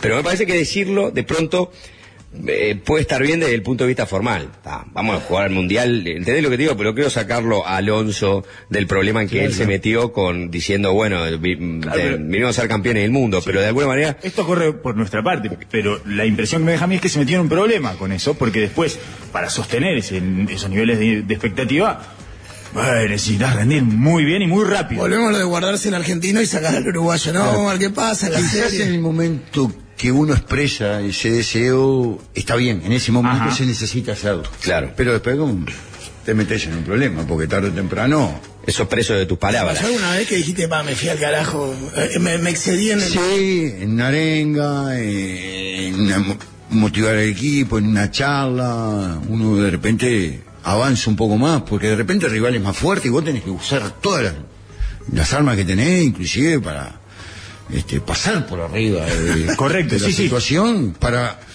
para tratar de emparejar esa situación y, Y generar un clima, Sin recortar desventaja, un clima colectivo de convicción. Sí. El jugador, porque yo fui jugador también, el jugador está abierto a que te entre esas cosas, ¿viste? A mí, decime lo que quiera, que yo te doy lo que quiera. Ajá. A veces el jugador te está así esperando, ¿no? De- decime que vamos a ganar. Mentime que me gusta. Decime que vamos a ganar, Claro. decime que vamos a ser campeones. Eh, a- ahora, de, de- de todas maneras, quizás ahora estemos viviendo un, un- dos cosas, ¿no? El- eh, se- se- ya no están en su mejor momento desde el punto de vista físico. El otro día lo hablamos con, con, For- con Forlán en el Media Center, ¿no? O sea, para, para competir en estas instancias y aspirar a, a- a llegar lejos, vos tenés que estar al 100%. Ya si estás en el 96%, ya la diferencia Pero eso es muy grande. no lo mide, ¿eh? ¿Eh? Eso lo tienen que medir los entrenadores. El No, no, jugador, lógico. Piensa que está. Pero ¿cómo no va a estar? Suárez quiere jugar el próximo mundial, Lógico. sin duda, Claro. como es Suárez. Claro. Sí, si sí. no está pensando jugar el próximo Correcto. mundial, Suárez no va a rendir. Pero vos pensás que, por ejemplo, como lo han puesto a Suárez en el, en el- en el primer partido, sobre todo, porque después vino desde el banco, ¿era el lugar donde tenían que poner a Suárez? ¿O era de alguna manera enrocarlo con, con Darwin Núñez? Es decir, Suárez jugando un poco más retrasado, tratando de habilitar, agarrar la bola ahí en ese, en ese lugar donde eh, de, de pronto la tensión con la pelota te ayudan los jugadores que están presionando en el medio y a Suárez le puede quedar una pelota limpia para colocarla allí con calidad. Pero no al revés, porque lo mandaron al muere, ¿no? Lo mandaron a la paliza. Él, él quedaba presionándolo arriba, no llegaba nunca, ¿no? Sí, sí. Luis lo que está demostrando últimamente que sigue siendo el jugador que puede hacer la diferencia, pero en este momento la única manera de poder hacer la diferencia es recibiendo la pelota en el área y definiéndola. Claro. Él ya no está para Ahí. fabricarse aquel gol que él mismo se lo fabricaba, ¿no? Claro, que él hacía todo. Todo, todo. Él la paraba, lo Topeteaba. pechaba, eh, fastidiaba al rival, el rival ya iba con una bronca que lo hacía pasar de largo, provocaba una falta que no El era. problema, es que esa pelota no, el problema es que esa pelota no está llegando al área, no Y está si llegando llega, ni no porque está- no generamos mucho córner o porque no presionamos mucho arriba y, y, y de pronto cae esa pelota ahí. Claro, Pero viste, ayer jugó poco minuto y tuvo esas, ese tiro de zurda ahí, Sí, sí, a sí. un metro del arco, ese es el gol de él. Tocarla y meterla para adentro. Mm. Este, ya no está en eso, pero no sé, no sé. Y a Valverde muchas... Acá, no, no, no, estamos en preguntas. Me mandás a la guerra, ¿no? ¿Qué- qué- Vamos a la tanda, vamos hacer una pregunta más genérica. Eh. Eh, situación situación límite como esta. ¿ah? ¿Cómo, se- ¿Cómo se labura la cabeza? ¿Cómo- o sea, ¿hasta cuánto se pincha? ¿Hasta dónde se mima? Hasta, ¿Cómo es esa dinámica para, para canalizar lo que hablábamos hoy. Mm. Pegarse un par de gritos en un vestuario porque eso eh, aglutina. Sí. Ahora yo creo que en esta situación que estamos, lo que hay que provocar es que todos asumamos el rol que tienen que cumplir y dar la cara. Dar la cara. No, quizás Valver- Valverde está esperando más de Alonso y Alonso está esperando más de Valverde. Ahora los dos han de dar todo. Alonso el máximo y Valverde el máximo. Ya no hay manera de señalar a nadie. Si lo siempre pienso que lo mismo deben estar diciendo en gana, ¿no? Que- están con rabia. y- Eh, claro. ellos vinieron a, a este mundial a jugar una final. Que salió el Fisto, dijo, es con Uruguay. eh". Claro. Ellos están con Uruguay. Y- Nosotros no, tenemos tanta esa rabia, pero ellos me parece están. Claro, pero a ver, nosotros el, el- el- los resultados nos puso ahora contra Gana como una final, ¿no? Como una final. Claro, pero para ellos los resultados también le pusieron en lugar de te tiro para afuera. Sí. Que para ellos es por lo menos una mínima. Sí, sí, Este, te tiro para afuera empatando, pero no se asegura nada empatando, ¿no? No, pero Tiene que me esperar. parece que el primer motor de ellos es tirarnos para afuera. Sí, sí, sí. Es un- Eso Eh, es muy ombligocéntrico, te voy a decir. No, pero no porque fuera, no, creyendo- no, no, no, Pero no, no, aliviaría- no, aliviaría no porque un fuéramos Sí. nosotros. Eso mitiga un poco. Claro, aliviaría dolor. su dolor. Bien. sea Uruguay, aunque Eh, fuera Irán. Te, No, no. te entiendo, lo que pasa que ahora es este es, es No, me refiero a que no es obligocéntrico. Si, si fuera no- Túnez sería lo mismo. Si Túnez les hizo eso. Es el 2010. Exacto. Claro. claro. Eh, Imagínate al revés, que Uruguay lo eliminan nuevamente. Sí. ¿viste? Entonces Sí, están sí, con ellos. le ellos- toca el orgullo. Sí, sí. Sí, está bien, y aparte la manera en que, que quedaron eliminados, ¿no? Errando un penal, con una Y- penal no. que se la acabó Suárez con la mano. Mira, esa, esa, eso, ¿No? eso, eso, eso que, que para nosotros eh, fue doble gozadera. Sí, doble gozadera. Claro, nosotros nos encantó eso. ¿eh? Sí, Todavía.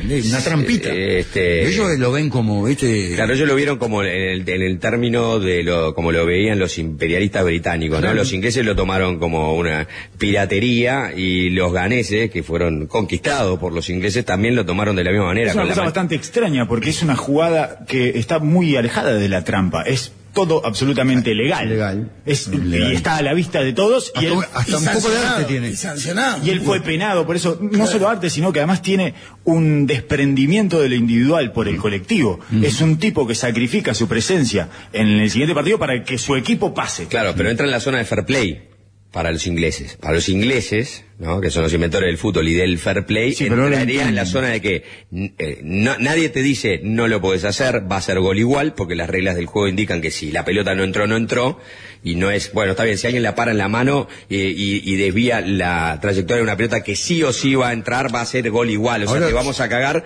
entonces esperan la conducta ética de decir, bueno, si no llegás con la cabeza, no la tapes. Es absolutamente ética la conducta que tuvo. Es más que ética. Es Con su épica y heroica. Claro, con su equipo. y con el juego. Y con el juego, él, la única manera Ah, que tenía de hacerlo, él, la única manera que tenía de hacerlo era sacrificarse a él.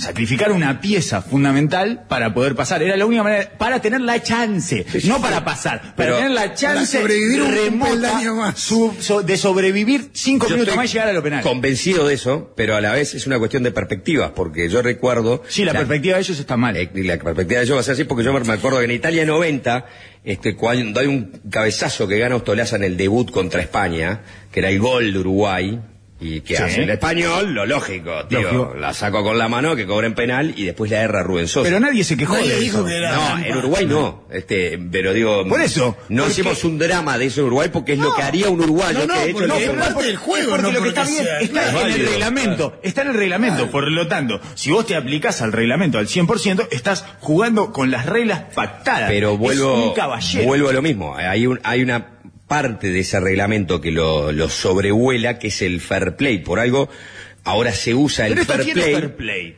Esto, Por algo se usa. Voy a- Voy a mediar un poco. Yo creo Sí. que los dos están diciendo la verdad, porque Luis Suárez es un jugador que estás, eh, no es bueno para el fair play, ¿eh? ah, no. No, es pero bueno esa jugada me No, parece no, no, que está no, no es que una jugada porque simula. Sí. Es parte del fútbol también simular. A mí me encanta. Claro. Pero Me los fascina. ingleses lo ven como este, es- se vive quejando, se vive iterando, Yo- eh, eh, estropea el partido porque, ¿entendés? No Por es las justo, mañas. por las mañas, eh, hace actuar mal al árbitro, el árbitro vive comprando, ¿entendés? Es como que, está, pero eh, de este lado, de, de nuestro lado, eso lo vemos como algo que Sí, porque el sí, fútbol rioplatense fue eso, es histórico, ¿no? Es decir, la, la arena en los ojos en el córner. Bueno, eh, no pero eso ya, eso ya está por fuera. Eso ya está por Sí, fuera. sí, ahí está estás por fuera. Ahí está, está. Ah, Hay un margen. Pero el engañar, el engañar, Claro. una falta así, eso, volar Pero ¿qué por es el una aire. gambeta? En una gambeta es engañar también. Yo no le puedo avisar al defensa, che, mirá que esto estoy tratando de mantener el fair play, eh, te voy a amagar para la derecha y me voy a ir para la izquierda. No, amigo, lo voy a engañar. Esa es parte de la ventaja. Y engañar al árbitro también, tirarme en el área para que Además, Correcto. Ahora también es parte de la mirada este, por encima del hombro de los ingleses históricamente que no querían jugar el mundial porque el fútbol era de ellos. No, y moralista. Claro, y yo, moralista. yo no digo que, yo no digo que el fair play sea Claro, este, una el hipocresía. dos días antes del partido. Lo que digo es que está instalado en el fútbol, o sea, el fútbol a- a mí inventa, no. los ingleses inventan el fútbol y ingleses Sí. inventan. Hasta el ahí venían bien. El juego justo. Esa es la parte que está mal. Salvo en Inglaterra 66, que había que ganarlo. y Ah, bueno, pero está, por eso te digo que- una pero, pero sacando la hipocresía, para mí es como un ejercicio de moralina que entorpece eh, la, la dinámica artística del juego y que no entiende finalmente cuál es la esencia. Claro. Que es Sabe las reglas, pero no sabe Pero, jugarlo. Correcto, es tipos tratando de llevar al margen, que igual, insisto, saco esta jugada porque no está en el margen. Siquiera. Está en el centro del reglamento y todo fue a la vista de Pero me deja decir algo que me parece importante, porque el fair play, por ejemplo, podría jugar si Uruguay y Corea terminaran empatados en todas las formas que hay para desempatar, o por lo menos en las formas más características que hay para desempatar. Sí. Bueno, está, tenemos los mismos puntos, veamos la diferencia de goles, tenemos la misma diferencia de goles, veamos cuántos goles hizo cada equipo, tenemos la misma cantidad de goles, veamos cómo salió el partido entre sí y después vas a ir al fair play. ¿Qué, qué es el fair play en definitiva? Un invento macabro. Bueno, Ah, pero, no. pero sirve, sirve Era más digna la moneda. Bien, Claro, después, del, después del fair play está la moneda, después del fair play está el azar, pero el fair play forma y cuenta como parte de hacer este justicia en, un- en una forma de desempate. Porque, Pero- pará, pará, déjame terminar, porque pasás por el fair play y ¿qué me decís? Ah, yo tengo dos más amarillas que vos. Eh, es legal tener dos amarillas, porque Sí. es que apliqué el juego bruco para tratar de detenerte. Perfecto, eso y es voy, a, del voy deporte. a pagar por eso, ya Claro, pagué. claro, si me sacan dos, no juego el tercer claro, partido. Pero podría pagar en ese momento No, en pero ahí el juicio es legal, no moral. Claro. Vos, yo pago la sanción de las amarillas y la clasificación. Pero no tenés, no me podés juzgar moral, menos si sos inglés, ¿no? Jugarme moralmente porque lo que hice está no mal. te gusta, porque ¿Te lo gusta? no te gusta, porque en realidad está en el reglamento, pagué la pena, punto por punto de eso, fui eh, autoperjudicado porque Uruguay perdió la pieza más importante que tenía para el partido siguiente y además te estás perdiendo de una parte hermosa, que es el tipo, el soldado, que es el mejor soldado que tenemos, decidiendo entregar su cuerpo y morir en esa batalla para ver si su colectivo, su ejército, tiene una chance más en esa batalla para superarla y pasar al siguiente escalón en donde él sabe que no va a estar. Y encima después tenés la cámara del tipo celebrando algo que no va a de disfrutar. Es, para No, mí no, y- es una maravilla eso. A mí me conmueve. A mí también porque yo soy, yo festejo y celebro el gol de la de Maradona con la mano de los ingleses. Pero es otra cosa. Es distinto lo de Suárez. Está Correcto. bien, porque en el, en el caso de Maradona sería este, más un engaño. Hay un engaño. Fue la última opción que tengo para que mi equipo no quede fuera del mundial. Exacto. Nadie lo va a juzgar por lo que hizo. Me sacrifico. Exacto. Exacto. De todas maneras, lo que hace Maradona, Maradona. no pagó por su. pero lo que hace Maradona es lo mismo. Al revés. Porque en el fondo. Sufrutó. Eh, Correcto. Este, eh, eh, claro, exacto. Maradona no pagó, pero lo que lo motiva a hacer eso es en, en parte esa misma lógica de esto es una batalla. Yo si meto la mano y el juez me cobra gol, a llorar al cuartito, Y ¿no? es hermoso, y es uno de los momentos más lindos de la historia de los mundiales. Es hermoso, es hermoso. Por eso, Porque- me parece que le terminan chupando el arte por darle moral. Y a mí eso me resulta especialmente ofensivo. Eso sí me ofende. Ahí me pongo árabe. Y quiero salir a cortar cabezas con la cimitarra. Eh, no me arruinen la esencia del juego, la parte esa artística, épica, con su moral de mierda. No me vengan a Pero molestar. además, si son moralistas, son moralistas siempre. Decir, no, eh, sáquenme la Copa del Mundo porque la pelota no entró. Bueno, ahora para porque yo no quiero hacer trampa. para- Entonces, como la pelota no entró y me coronan el gol, no vale la final. Para, Esa sería la para descomprimir un poco la tertulia, ¿qué, qué otras Pará, cosas hizo mal Alonso entonces? Sí. En la pausa, Daniel Carreño nos va a estar contando. Solo en. YouTube. No, mentira. Solo. Lo despedimos a Daniel, pobre. que Sí, vamos a eliminarlo, pobre. ¿Sí? ¿No querés ver un rato más de discusión? Igual me quedo. Hicimos No, no, no, sí, sí, sí, de- Lo vamos a invitar con una picada. Ay, Sí, señor. bien. Porque los, eh, los paladares se extrañan, ¿verdad? Y dice, qué lindo Por una supuesto. pica. Acá tenemos Frankfurters Angus Arubi, hecho con carnes Angus seleccionada y libres de gluten. Prueben la variedad que tienen que es tradicional. Rellenos de queso, rellenos de cheddar y barbacoa. Hay mucha más carne y mucho más sabor. Sarubi, el sabor más buscado y elegido por todos los uruguayos. Los chacinados son el alimento de todas nuestras familias. Sí, señor. No así de la familia Catarí. Y una picada. No, no, no, no, no, claro, no, no son bien vistos acá. Y por eso nunca voy a poder eh, quedarme a vivir acá, ¿verdad? Porque no hay chacinados y nunca voy a tener un sponsor Igual- en mi vida Ah, acá. perdón, no terminaste todavía. No. Porque Ah. la picada hay que acompañarla con un refresco y qué mejor que Coca-Cola. Ah, por supuesto. amigo. Cada cuatro años hay mundial y Coca-Cola aparte que hace la promo de vasos. Juntas cuatro tapas de 500, 600 mililitros o dos litros de las marcas que participan, dos litros retornables, Mm. pones 50 pesitos y te llevas un vaso. Me dijeron que estaba eh, complicado para conseguir los vasos eh, Sí. hace unos días. Eh, supongo que ya se habrá arreglado eso. esta publicidad la demanda es absoluta. Exacto, exacto. Ah. Consulten las marcas participantes que las consiguen en cualquier local hábitat del país de Coca-Cola. La magia de creer. Y yo creo. Vamos Sí, a creer. Eh, antes de la tanda. Coca-Cola fue uno de los inventores del mundial, quiero Claro, decir. lógico. O sea, una vez que lo agarró Coca-Cola es como Papá Noel. Es la no cagaba a nadie la- hasta que lo agarró Coca-Cola. Es la primera marca que Blatter dijo, tenemos que apoyarnos, vamos a buscar a Coca-Cola. No sé si es el mejor. No, pick. Avalanche. Avalanche. Es Avalanche. No, fue, eh, No, pero Blatter Blatter, es el que secretario. hace... Blatter lo gestiona. Ah, ta, ta, Blatter hace la la primera igual fue Adidas, después Coca-Cola, porque primero era la Claro. marca deportiva, que era Adidas, y después vino Coca-Cola. Eh, si, si se va a ir, le quiero hacer una pregunta que capaz que algunos no. Eh, ¿Se va a ir o se va a quedar un bloque más? No, deliberado, Ah, pura quiero se que hables dos minutos de qué es el Conservatorio Sur en Montevideo, antes de irte, que es un proyecto en el que participa, que está buenísimo y que no sé si tiene tanta difusión. Bueno, el Conservatorio Sur es mm, una idea que nació entre mi hijo, Kioma Carreño, y Montemur. El Monte. Sí, que los dos sufrieron, sobre todo mi hijo, porque Monte eh, es un poco más grande, eh, ser músico. Para hacer la carrera de músico en Uruguay hay que ir a Argentina. En Uruguay no te puedes recibir de músico. Puedes hacer, puedes estudiar, puedes... generalmente se estudia en un garaje la música en Uruguay porque no hay muchas herramientas y las academias que hay son no te pueden dar el título. Y bueno, eh, fue tan sacrificado para mi hijo ir a Argentina porque en dos días tenía que hacer lo que cualquier argentino lo hace en una semana. Entonces tienen que viajar el, el lunes el lunes de noche para llegar el martes, estar todo el día en la clase el martes, el miércoles hacer mediodía para regresar el jueves. Bueno, era un sacrificio y todos terminan abandonando porque es caro y muy cansador. Y bueno, eh, empezaron a, a planificar si podían a- brindarle o hacer un conservatorio un poco más profesional y, y entregar el título. Y bueno, la verdad que la idea se empezó a gestionar, a gestionar, se sumaron otra gente y, y quedó ahí, apareció el Conservatorio Sur, que ahí está en, en Rodó y Palo de María.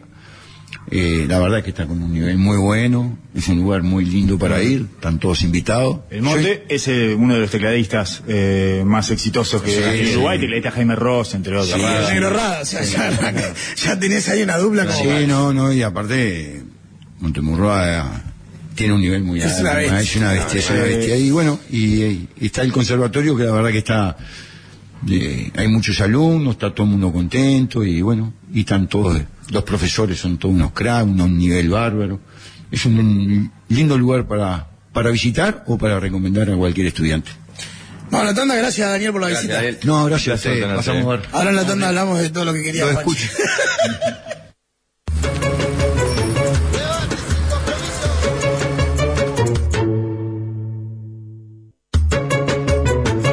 La mesa de los sultanes.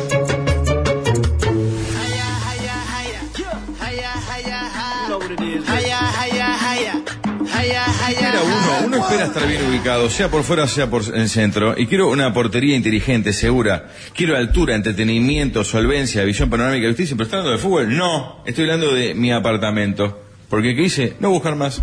Lo que uno quiere está en Ventura, así que entren en ventura.com.uy tu apartamento ideal, jugando con calidad. Coppel Sánchez.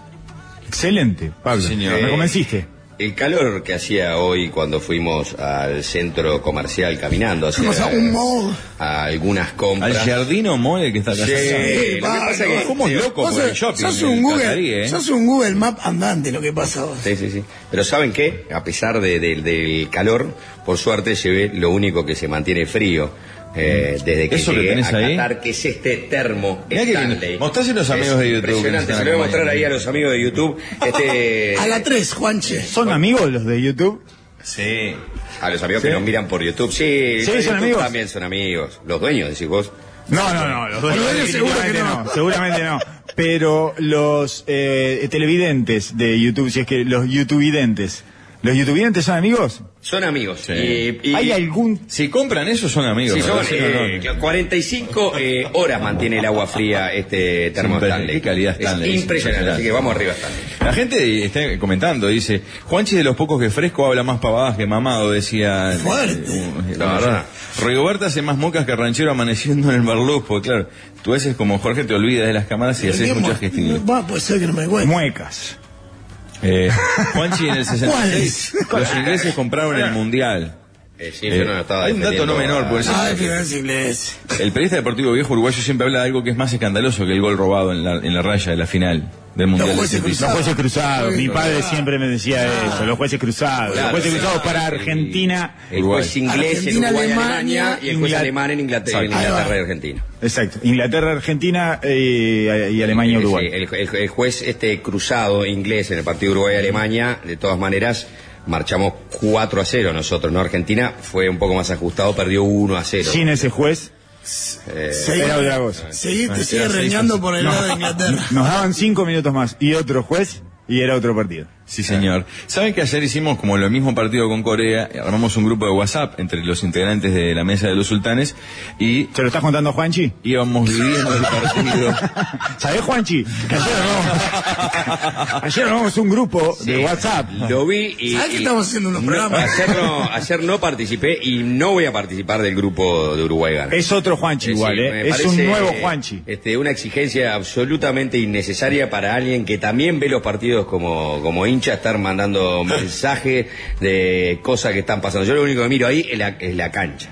O, Sí. en, tal caso, eh, miro al Lyman para tratar de putearlo y que me escuche, que es muy difícil en un estadio mundialista putear al Lyman y que te escuche, Mm. aunque estés muy cerca, porque es tanto el ruido que es imposible, Aparte el de básicamente. ayer ir a Inaní no iba a entender un solete, ¿no? Sí, pero entiende. Sí. Agarrar los testículos, Pablo, algo. yo. Ah, pero ah, vos querés putear al de enfrente. No, no, pero a Claro, veces pues no camina de costado y viene caminando. Es hermoso cuando camina de costado, ¿eh? es artístico. Es, Sí. es- es una cosa, Es es, el una danza. egipcio del- del ¿no? Que parece- Es como Fred Astaire haciendo un baile egipcio. Es maravilloso en línea. Lo ridículo que es ser línea, porque tienen que entrenar todo eso. Tienen que entrenar cómo pasan del paso lateral a la corrida de frente. Por ejemplo, en qué momento lo hacen y todo. Es dificilísimo ser línea y no luce. Bueno, ¿qué se hizo con todo ese cúmulo de audios? Se armó este espacio llamado Limpiando el Turbante con los comentarios de cómo, y cronológico, a medida que empezaba el partido hasta que culmina el match, seguramente se digan cosas fortísimas.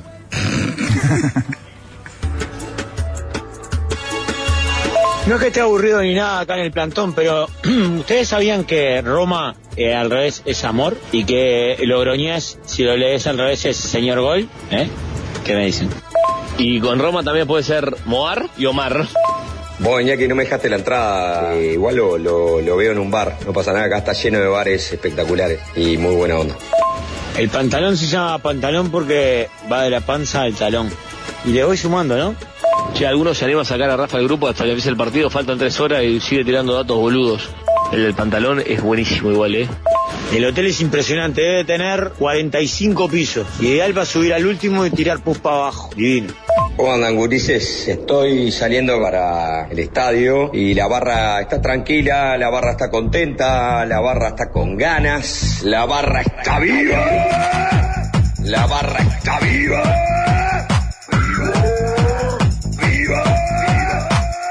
Atenti, se perdió Raúl. Me está mandando mensaje para que le indique cómo llegar. Eh, se perdió Raúl. Perdido, perdido, no estoy, o estoy siempre perdido. Pero en este momento eh, lo que no encuentro es al resto de las personas, ¿verdad?, con las que suelo vincularme. Vamos, vamos, vamos, vamos, vamos, la celeste. Vamos, vamos, vamos, vamos, vamos, vamos, vamos. Es la MT nueva, ¿eh? Que vi entero y concentrado todo el espectáculo de la Copa Gigante del Mundo, esa que entra y aparecen unas llamas y los rasos láser y todo eso. Qué pajería, ¿no?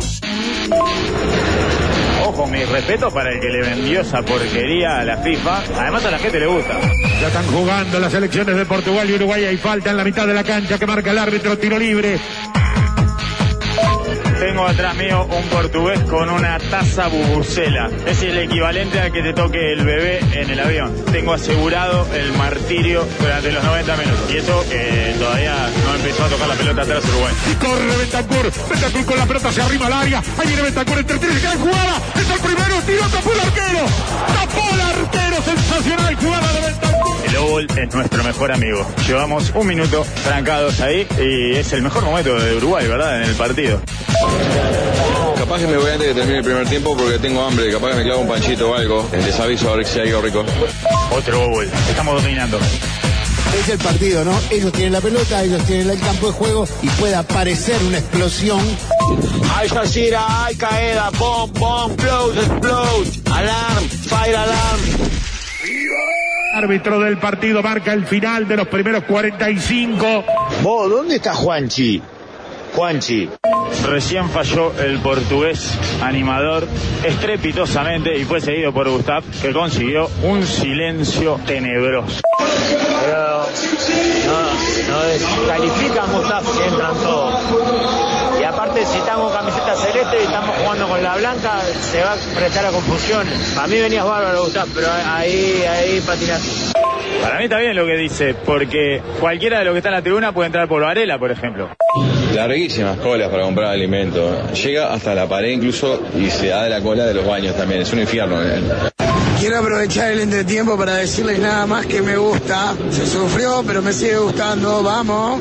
Claro, lo que pasa es que hay que entender que el enano lo está escuchando el partido. No, no lo pudo ver, porque está con todo eso del sonido y la transmisión y se tiene que esconder abajo de la mesa del relator porque no puede haber dos ahí, entonces lo escucha. La segunda parte del partido devuelve Godín sobre el círculo central. Y ahora viene Portugal. La tiene João Félix. Tiró. No, no, no, no, no, no, no. Apenas afuera contra la base del vertical derecho. Entró alguien que no tiene mucho aprecio por su vida, ¿verdad? Así que todo esto favorece a Uruguay, sin dudas. Más interrupciones, más discontinuidad. Bueno, mañana hay show en la plaza pública. Tiro para Bruno Fernández. Amaga Bruno Fernández. Levanta el área para Cristiano. Gol. Gol. De Portugal. Bueno, nos clavaron con un gol asqueroso, inmundo y ahora es feísimo para nosotros porque venimos como para no hacer goles. Da la vuelta Maxi, toca para Valverde, mete para Pelistri, Pelistri para Gómez, tiró, en el palo, pegó en el palo el remate de Gómez. Acabo de ver a un periodista deportivo uruguayo de traje y con championes blancos. El desastre universal de la moda de Alonso está pegando fuerte en este mundial. Le va a pegar el coche al centro, primer escalón, se quedó Suárez, tiró, no, no, no, no, no, no, no, no, no, no, no, no, no, no, no, si no lo veo, no lo creo. En este equipo, Georgian juega sin ropa y, y con chancletas hawaianas y, y arena de Copacabana. Eh, Es insólito, ¿eh? Pregunto en serio, ¿alguien vio a Juanchi? ¿A Juanchi lo vio? Pita el árbitro, ahí viene Bruno Fernández, gol de Portugal. Bruno Fernández pone el segundo. Yo no veo fútbol europeo porque estoy en contra de ese juego estético inmundo, pero lo que me han vendido de la prensa escrita y radial de todos nuestros futbolers en el viejo continente se ve que es otro deporte. Me gusta que Pablo siga el fútbol con la prensa escrita. Bueno, el árbitro marca la mitad de la cancha e indica el final del partido y Uruguay deberá ir a jugarse la vida el próximo viernes contra Ghana. Gente que se paga un paquete de 10 mil dólares para pasar vergüenza cuando lo pueden hacer a la vuelta de la casa, ¿no? Esa es la parte que yo no termino de entender. Lo mejor del partido no se vio. Fue el ingreso del activista. Eh, falta confirmar la hora que lo empalan mañana. Terminaremos muriendo con dignidad, jugando 5-3-2. Ojalá que contra Ghana con la misma manera. Es la vida del Maya Oro, ¿oh, Juanchi. Qué tranquilidad tenerlo entre nosotros, ¿verdad? Temimos lo peor en un momento. sí, ¿sabés Ah, qué? sí. En un momento eh, pasó del chiste a vos, alguien sabe algo, Claro, ¿verdad, chico? vos, serio. Ah. ¿Alguien le escribió? ¿Alguien sabe? Estamos en contacto, sigue entre nosotros, ese tipo de preguntas. Eh, salí totalmente con la persiana baja del estadio. eh, Muerto, muerto porque vos estabas muy optimista. muy optimista. Sí, más optimista estaba el enano. Que No, lo que pasa es que vos con el paso de la tarde fuiste superándome en optimismo. Eh, sí, claro, Porque- la euforia se llama, ¿no? Claro. Había pasado la euforia. No quería dar más datos, pero- Eh, y claramente cuando vi que cae el primer gol de Portugal, ya sabía que ya eso se había terminado, lamentablemente. No veo por qué decís eso si estábamos llenos De de, fútbol, pero De explotando de claro, fútbol. bueno. Increíblemente igual fue el mejor momento de Uruguay, eh, el posterior al Sí, 0-1. sí, claro. y, y lo más raro de todo fue lo de Maxi Gómez, que la primera pelota que toca en el Mundial la revienta contra el palo. Si hace ese gol, hubiera sido un gol eh, como especialmente reconocido, porque hubiera sido toda esta historia Claro. de primera no existe un jugador que haya tocado una pelota sola y la haya mandado guardar, no sé qué, todo eso, ¿no? Si fuera la pelota de Disa, ahí sí la metía, ¿no? Ah, es la pelota del Mundial, sin lugar a dudas. Mundial. Si ustedes cargan 1.500 pesos en cualquier estación Disa adherida y pones 390 pesos, te llevas el útil del Mundial. Así es, una estupe- pelota estupenda que es la que muestra Forlán, está hermosa, ideal para pasar las vacaciones en familia. Disa, piensan todos, es Y impresionante. si no, te llevas a Iñaki, que es el inútil del mundial. Perdón, era un chiste Ah. estúpido. Y, innecesaria, innecesariamente era, eh, eh, este, agresivo. Tan inútil que se retiró de tierras cataríes con Cotelo.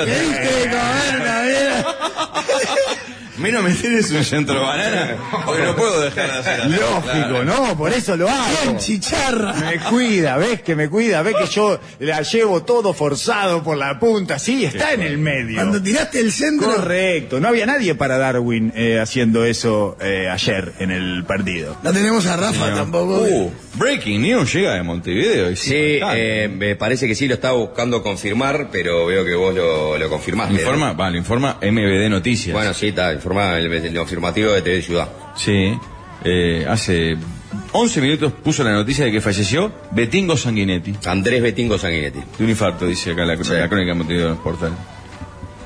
Increíble. Bueno, tenemos un invitado, un uruguayo. Me dejan también. No, nada, nada. Ay, ay, ay, el espacio para el chiste que no tenés que hacer. mejor es no hablar. atrás, atrás. Estos son Acá, Islas lo, lo que no están en YouTube dicen. Señor. Estamos a media hora de que arranque el cierre del grupo B. La me echaste gala, sigas. Y tenemos un invitado que es gran amigo. Lo entrevistamos en quien te dice telefónicamente hace unos Sí, meses. un grande que además, eh, cuando lo conocimos en la Copa América de 2019, ¿no? Con el profe, gran valor. Uruguayo él. Cuando se enteren Carlitos y Juanchi lo que hace, de lo que vive este hombre es Sí, impresionante. che, tengo idea porque ya me habían, creo que tú mismo me habías comentado Ah, claro, su claro. existencia. Un uruguayo por el mundo. No, no, no creo. Traficante. Está bien que eh, haya cierta... trabajo y horas extras como loco porque Ah. está siempre, es- es- así como el tonto dice que va a morir arriba, de un micrófono, por ejemplo, o un relator arriba de la pelota, él está arriba de la gran noticia internacional a nivel global, donde esté, tiene que estar él por trabajo. Pero es una pantalla, en realidad es dueño de un. Claro, sí. Porque viaja, pasa la sabana por el costado. ¿eh? Él, él está siempre bien ubicado, pero si querés estar mejor ubicado, Pablo, Muy bien. sea afuera o en el centro, con portería inteligente, con altura, con entretenimiento, con solvencia y visión panorámica, no busques más. Lo que querés está en Ventura. Entrá en ventura.com.uy y encontrá tu apartamento ideal, jugá con calidad Copel Sánchez. Yo no sé si la Somos gente. chichitas de pública. Lo que, he apren- lo que he aprendido con este hombre en quien te dice. No sé si la gente eh, aprecia este arte que llevan adelante ustedes, porque al ser pago, capaz que pierde un poco de la de consistencia artística, pero es un hecho artístico realmente lo que hacen.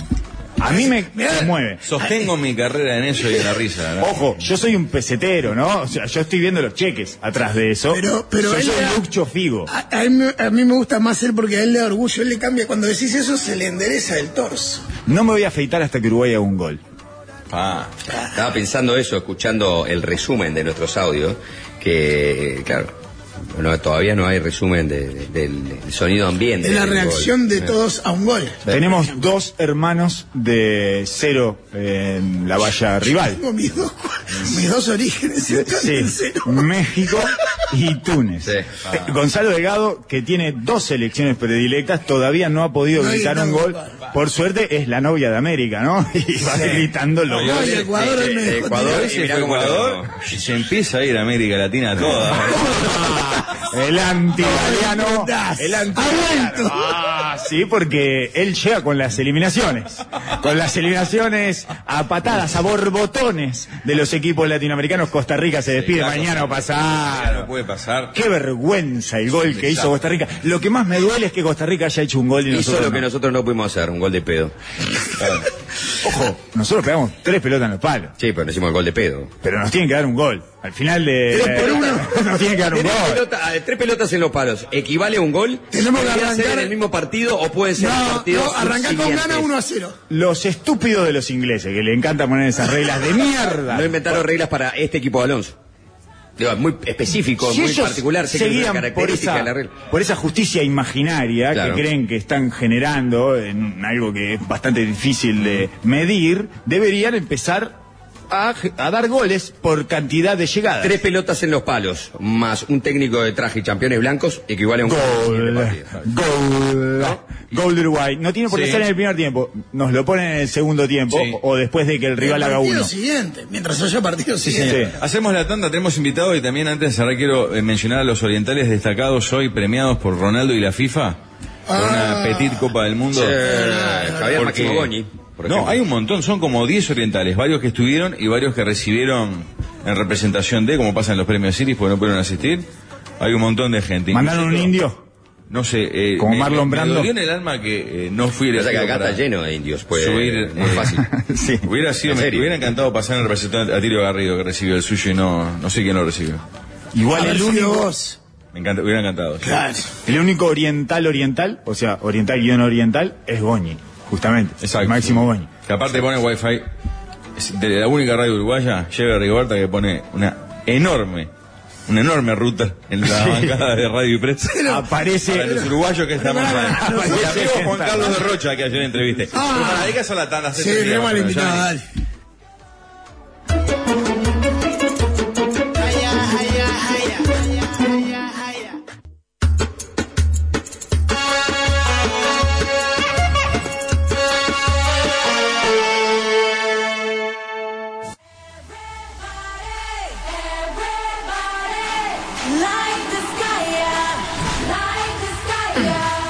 Como ya saben, el mate forma parte de nuestra cultura, de nuestra tradición. Por eso la selva te brinda una gran variedad de yerba mate pensada para todas las necesidades. Así que descubran las propuestas de yerba mate de la selva en cada uno de sus sabores y aromas y quédate con la que más te guste, ¿eh? porque como ya saben, la selva es cosa, Cosa buena.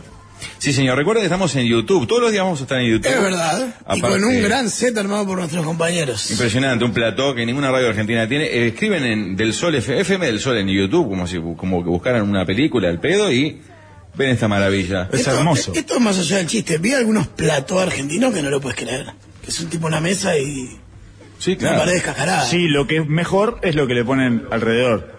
Que nosotros sí, seguro. Exacto, lo que le ponen a- atrás de los micrófonos. Eso, so- eso es mucho mejor. El contenido. ¿no? Exacto. Ah, sí. bueno, cada uno se hace fuerte en lo que puede. El contenido, los conductores, en fin. Estamos con un gran gomía, eh, un gran valor, gran oyente aparte que supimos entrevistar y que eh, decíamos, está siempre arriba de la cocoa. Hoy se ve que no, porque está acá, ¿verdad? Acá no hay cocoa bajo ningún concepto, salvo que entre una empresa que quiera hacer un PNT de cocoas. Pero bienvenido, Tocayo, ¿cómo estás? Pablo del bien. ¿cómo estamos? Muy bien, muy bien. La última que tuvimos en contacto fue la muerte de la reina, si no me acuerdo mal. Eh, por ahí, creo que sí. Ah, tengo En una camiseta. corriendo. Tengo una camiseta, pero la voy a usar para el próximo partido de Inglaterra. Tengo una camiseta que me trajeron de Inglaterra con, con la reina, ahí sentada en la ventana, la reina vieja. Me divierte como ícono eh, eh, casi eh, absurdo, la reina. Me divierte, me divierte. ¿Está mal eso? ¿Está, está mal? Estoy esperando el comentario de Gonzalo, después no. opino. No, es que a mí no me. No. Divertida, una vieja ahí, yo qué sé, que es es graciosa. ¿Cómo estuvo ¿no? esa cobertura al final? ¿Estuvo buena? Sí. Para nosotros sí. Fuerte, estuvo- ¿no? eh, eh, es Un poco es, es el- la cuestión de estar en el lugar donde pasan las cosas, pero la correría nuestra es infernal. Y, e- y esas que, que, que pasan sin aviso son peores. Porque ahí Bueno, venía avisando igual ella. No, no, venía tecleando hace años. La naturaleza venía avisando hace rato. ¿Cuánto te enteraste antes que está? Porque viste que la BBC, por la ropa de los conductores y todo el protocolo, nos enteramos que existía. Dos horas antes, como que la gente se, se peló la vieja. Están No, viendo no. cómo lo comu- comunican. Yo unas seis horas antes ya estaba comprando pasaje para ir para ¿En Londres. serio? Sí, pero... ¿Porque estaban- gente de adentro o de quién? Y nosotros eh, tenemos algún contacto y cuando se quedan todos callados, cuando le preguntas qué está pasando, viste, empiezas a comprar pasaje porque algo pasa. Pa. Y entonces, nada, yo estaba en otro trabajo, estaba en, estaba en Múnich y, y salí a buscar los pasajes que encontrara primero para ir para Londres y, y- y salir lo antes posible. Y se lo toman en serio, ¿no? Los ingleses que tienen como un humor omnipresente y sin embargo eh, no hicieron chistes sobre eso. Hay, hay, hay, hay como mitad y mitad. Hay una gente que es muy realista y que se lo toma realmente muy en serio y, y- y- defienden como la monarquía y cosas que para nosotros, de donde venimos, capaz culturalmente no lo entendemos. Pero después hay otro montón de gente que no, que está para otra y se van a tomar al pub y a chupar que no cerveza como loco, no les importa nada. Y bueno, ni que hablar el resto del Commonwealth, todos vieron las imágenes de los partidos que le gritaban, todo. Betty en el cajón y todas esas cosas. No contextualizamos si no es menor por la gente que se. Claro, que. ¿Qué- vas a hacer ahí? Claro. se muere la reina. ¿Qué haces? Que trabaja en una morgue y le fue quemado. Arma, arma Maquilla. cajón. Sí, no, y maquilla, maquilla. Es un gran maquillador de muertos, lo pueden llamar. Ahora está saliendo en este momento para Uruguay una breaking news que apareció del, del No, bloque pensé pasado. que venía el chiste de muertos No, era mucho más jodido. Claro, era peor. Chiste. Era de un muerto de verdad. Pero ¿por qué, ¿por qué me tiran esa breaking news? ¿Por qué? ¿Por qué No me tiran breaking news. Somos animales de la noticia. Bien ¿no? hablado, La pavada permanente. Nos debemos a la gente. Entonces, eh, con- vos haces el primer reporte. función. Bueno, yo trabajo hace varios años ya para Associated Press, que es una de las agencias de noticias más grandes del mundo. AP. AP, exacto. Y yo trabajo en el área técnica. Nosotros brindamos servicios para clientes para salir en vivo para canales de televisión. Entonces, cuando hay alguna de estas noticias internacionales o eventos planeados como acá en Qatar, lo que nosotros hacemos, y yo soy uno de los encargados técnicos de, de este equipo, es salir corriendo, montar un montón de cámaras y posiciones de vivo para poder salir en vivo en los noticieros de muchos clientes que tenemos alrededor del mundo. O sea que son una especie de hub. Sí, es, es eso mismo. Quería decir hub. Que te- Pensé te que no iba a poder durante todo este viaje porque ustedes Ahí son unos ignorantes y ahora pude decir hub. Eh. Pará, ¿y cómo cambia la jugada? Porque debe ser lógico la diferencia, pero entre se muere la reina en el momento y armar un mundial. ¿Cuánto tiempo te lleva planificar esto de estar acá? Uh, eh, este mundial hace como dos años que lo venimos trabajando. La parte técnica que soy yo hace capaz que un año que estoy trabajando en toda la planificación porque se, porque se fue el proyecto fue creciendo y se hizo mucho más grande de lo que estamos ah, acostumbrados y además hay un cambio tecnológico entonces eso cayó mucho en mí de, de rediseñar la forma en la que íbamos a hacer este mundial a nivel de transmisión ¿Por qué Pero yo el cambio trabajé un año. tecnológico del 5K? y porque a nivel de transmisión de televisión todo nuestro modelo estaba basado en transmisiones de satélite y de fibras dedicadas y ahora por una cuestión de costos y de disponibilidad estamos trabajando con tecnologías que trabajan sobre internet. Entonces yo tuve que liderar un poco la transformación tecnológica de cambiar todo el modelo de 5G, transmisión. por ejemplo. o- Bueno, 5G existe, los famosos Live View o cualquier otra marca de esa que se usan, pero en nuestro caso yo empecé a montar infraestructuras donde eh, tenemos eh, equipamientos en, en la nube y mandamos sobre todo a la nube para después distribuir. Originalmente nuestros modelos de transmisión siempre es mandarle a nuestra base de operaciones, que es Londres, Nueva York o Washington, y de ahí todos nuestros clientes reciben las señales de ahí. En este caso es- esta- eh, cambiamos un montón de cosas de cómo estamos haciendo, sigue siendo el modelo tradicional, pero la tecnología cambió, entonces estamos mucho más basados en redes que en, en satélite. Y eso me llevó casi un año de planeamiento porque hay que comprar equipamientos, hay que presupuestar, hay una escasez de equipamientos mundial que nos mató, entonces teníamos que comprar todo con mucha anticipación. Y para semiconductores, Los ¿verdad? semiconductores nos semiconductores. mataron. Porque- no nos llegaban las cosas a tiempo. Sí, Eh, sí, sí, sí, sí. y- y Eh, hubo, eh, ya van en los últimos dos o tres años hubo como dos o tres instancias de cuello de botella de semiconductores Bueno, porque eh, parece que tienen como un mínimo ahí que es La imposible de saltar. Es una de las que más ha sufrido ese cuello de botella porque hoy todos los autos tienen información este, de- de computacional básicamente para funcionar y, y faltan a rolete. parece que hay un- como un mínimo de tiempo indispensable para generar los semiconductores que es imposible de apurar y que entonces, eh, bueno, se trancó todo y hay una especie de desesperación mundial. ¿Cómo haces para manejar eh, el estrés? Porque se te ve como una persona bastante tranquila. Hoy, hoy, solo hoy porque estamos en régimen. Tenías que haber visto gritando hace dos semanas. Hoy porque si se cae la transmisión Cuando- del sol le van a cuando me importar a los que entregaron- nos putean habitualmente y a nadie más, ¿no? Cuando- Cuando me entregaron 10 días tarde todos los generadores de energía y se me atrasó 10 días la instalación, ahí me lo tenías que haber visto gritando que era, no, no era tan calmo, ¿no? Porque está repleto de instancias, casi que tu vida es una instancia superpuesta a otra en donde las cosas fallan y no llegan. Y, Y que no dependen de vos, es- además. claro, exacto. Por eso, es, es como eh, a nosotros lo que nos pasa en general es que lo que fallamos somos nosotros, entonces no hay problema. O sea, yo, yo tengo ese mismo problema tuyo, pero en lugar de ser externo, soy yo el que falla todo el tiempo. Fallo, fallo, fallo, fallo. Pero en tu caso, vos tenés que estar lidiando con eso y que no te destroce el organismo. Eh, hay una parte, de- hay una parte de, de- uno quiere decir que tiene conocimiento y experiencia para lidiar con la, no, lo que tiene es un- una tolerancia a la ansiedad y al estrés mayor porque ya te la pegaste muchas veces. Entonces, está, la mayoría de los problemas comunes o menores, uno ya sabe cómo lidiar, pero igual yo cuando tengo que volar por los techos, tengo que volar por los techos y, al- Y siempre me pe- grito con pe- todo el mundo. pensando en, en- en- en un plan B, me imagino. Siempre hay que tener el plan B a no, mano. Nosotros hacemos televisión en vivo, entonces no hay plan B. Hay Claro. plan B, C, D y E, porque tiene que salir en la hora y Ah. tiene que salir en la hora. No, Ah, no puedes puede cerrarle. Ah, no, no, no no puede es que te entregué dos minutos tarde. Dos Ya. minutos tarde se te perdió el vivo. ¿Has cubierto otros mundiales ya? Este es el tercer mundial que ¿Y cómo- cómo- Brasil, Rusia y este. Y Brasil, Rusia, este- y desde el punto de vista comparativo, ¿qué te parece la, la infraestructura que montó Qatar si lo pensás en términos de Rusia y Brasil? Incluso en lo que hacemos nosotros, porque en este mundial somos socios con, con el Comité Supremo de Qatar para esta operativa, es Qué maravilla. la, Sí, sí, sí, que se le. Ah, me encanta. Yo escucho Comité Supremo, aparte me parece que es un acierto que le hayan agregado Supremo. Sí. Le da... Como si Porque la última palabra la tiene Alá, es por eso. Por eso es el Comité Supremo. No la tiene ni el Emir.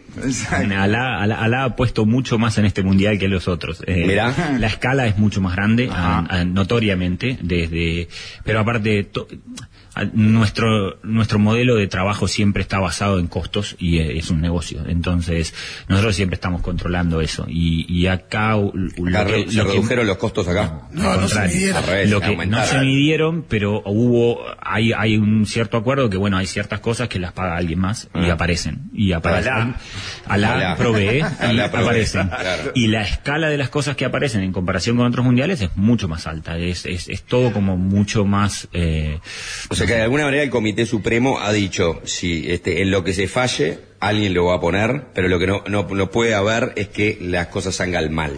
Hay, hay, yo creo que hay un interés y que creo que todo, todo el mundo lo tiene claro que Qatar hace este mundial por una cuestión de imagen principalmente y la plata no es un problema para eso. Nosotros en particular somos una escala muy pequeñita de eso, pero incluso a nuestra escala hay muchas cosas que nosotros no gastaríamos plata en eso para una operativa porque no se justifica en nuestra matriz de costo. Pero acá hay. Ah, ¿Hubo algún protocolo de, de cobertura por parte de- del Comité Supremo? Es decir, algún protocolo que uno tuviera que observar a ver si estaba en falta o no por alguna restricción.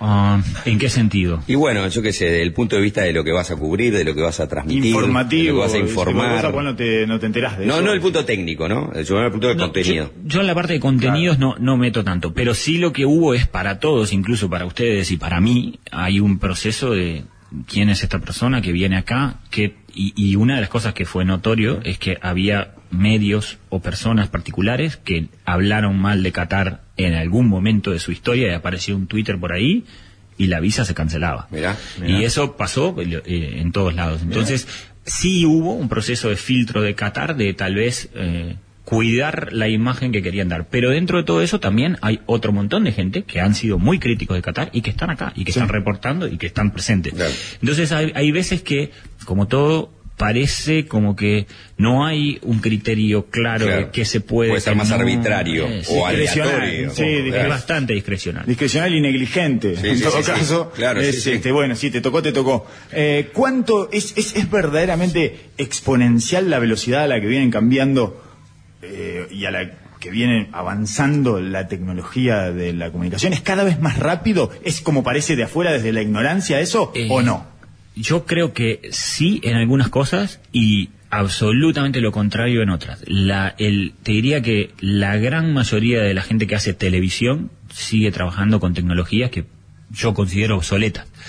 Y siguen estando ahí por una cuestión de que son infraestructuras tan grandes que no las puedes cambiar de un día para el otro. Entonces, la tecnología moderna existe, te permite hacer cosas, pero en, sobre todo en el mundo de televisión demora muchísimo hasta que eso se adopta a nivel general y que todo el mundo lo usa y que está preparado para usarlo. Entonces, la velocidad pasa por otros rubros. Esto que hacen ustedes hoy es, es algo que incluso para el mundo de televisión hace cinco años atrás no se podía hacer a este costo o a esta escala y hoy en día es algo cotidiano para las radios. Es algo que capaz que nosotros para hacer lo mismo necesitamos traer tres cajas de equipamiento porque tenemos que trabajar en otro formato, en otro nivel o cumplir otros parámetros eh, para ese mundo. ¿Cómo, cómo es el estándar eh, más Para, allá de lo técnico? mensajes cortitos, perdón, Sí. enano, dice Pablo un grande, compañero del Zorrilla, un gusano de arruga, dice uno, y, y otro dice por acá pegado, saludos a Pablo, completo de la fin, el cabeza. sí, los compañeros de, de la vida, el primero eh, debe ser de mi grupo de amigos de toda la vida del liceo. Los Gusanos de Arruga era un grupo que salíamos a grafitear por las noches de Montevideo en los años 90. No, me quedaba pensando en eh, la ahora por ejemplo está dando servicio a los saudíes y a los latinos al mismo tiempo.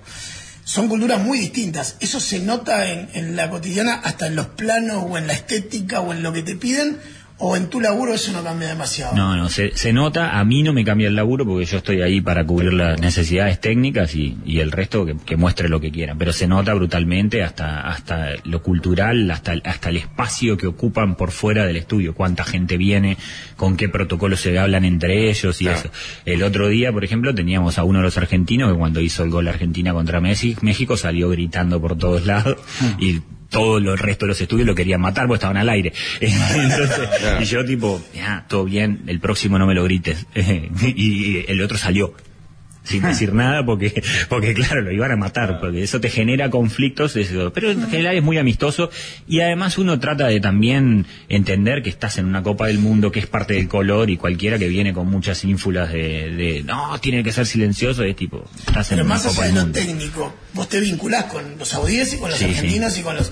Es, es muy distinto el vínculo, la forma que tenés que tratarte, la distancia, hasta dónde vas. Eh, en, en la, en la parte técnica te diría que no, porque nosotros manejamos eh, preciso esto, dame esto, yo quiero esto, así, así, así, sí, te puedo servir de esta forma o no. Ah, sí, en, en nuestro departamento de producción eh, no es lo mismo lidiar, hasta los costos, no es lo mismo lidiar con los saudíes que vienen y que lo que quieren lo compran y A veces, los APS para los reales, ¿verdad? Ahorita no, dale un poquito más. Hay, hay una gran parte de la operativa que se paga doble si, si pasan a la siguiente fase. ¿Cuál es el último gran salto tecnológico en este sentido? ¿La mochila?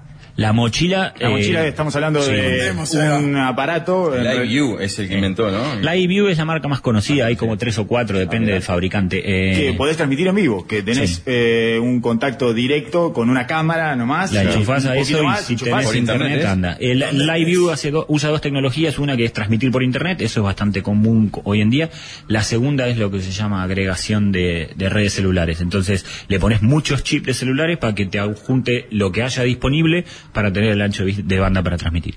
Eso, eso rompió el mercado o lo, lo transformó hace cinco años atrás y abarató brutalmente y cambió la forma de hacer noticias porque les permite estar mucho más móviles a los reporteros en la calle. Entonces, antes vos ibas donde estaban las antenas y ahí era donde estábamos nosotros con las antenas dándole servicio a todo el mundo. Pero hoy en día cualquiera con una mochila te sale de acá, de la otra cuadra o de donde estén pasando las cosas, corre y en 10 minutos te, te armó el set y te lo sacó al aire.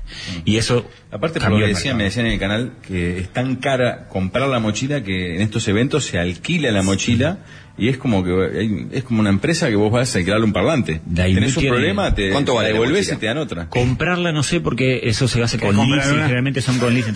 Ay, Primero quiero ver el Ay, precio. el Ángel Charlie, ay, el Ángel Charlie. Primero quiero ver el precio. ¿Te imaginas suelto con una mochila?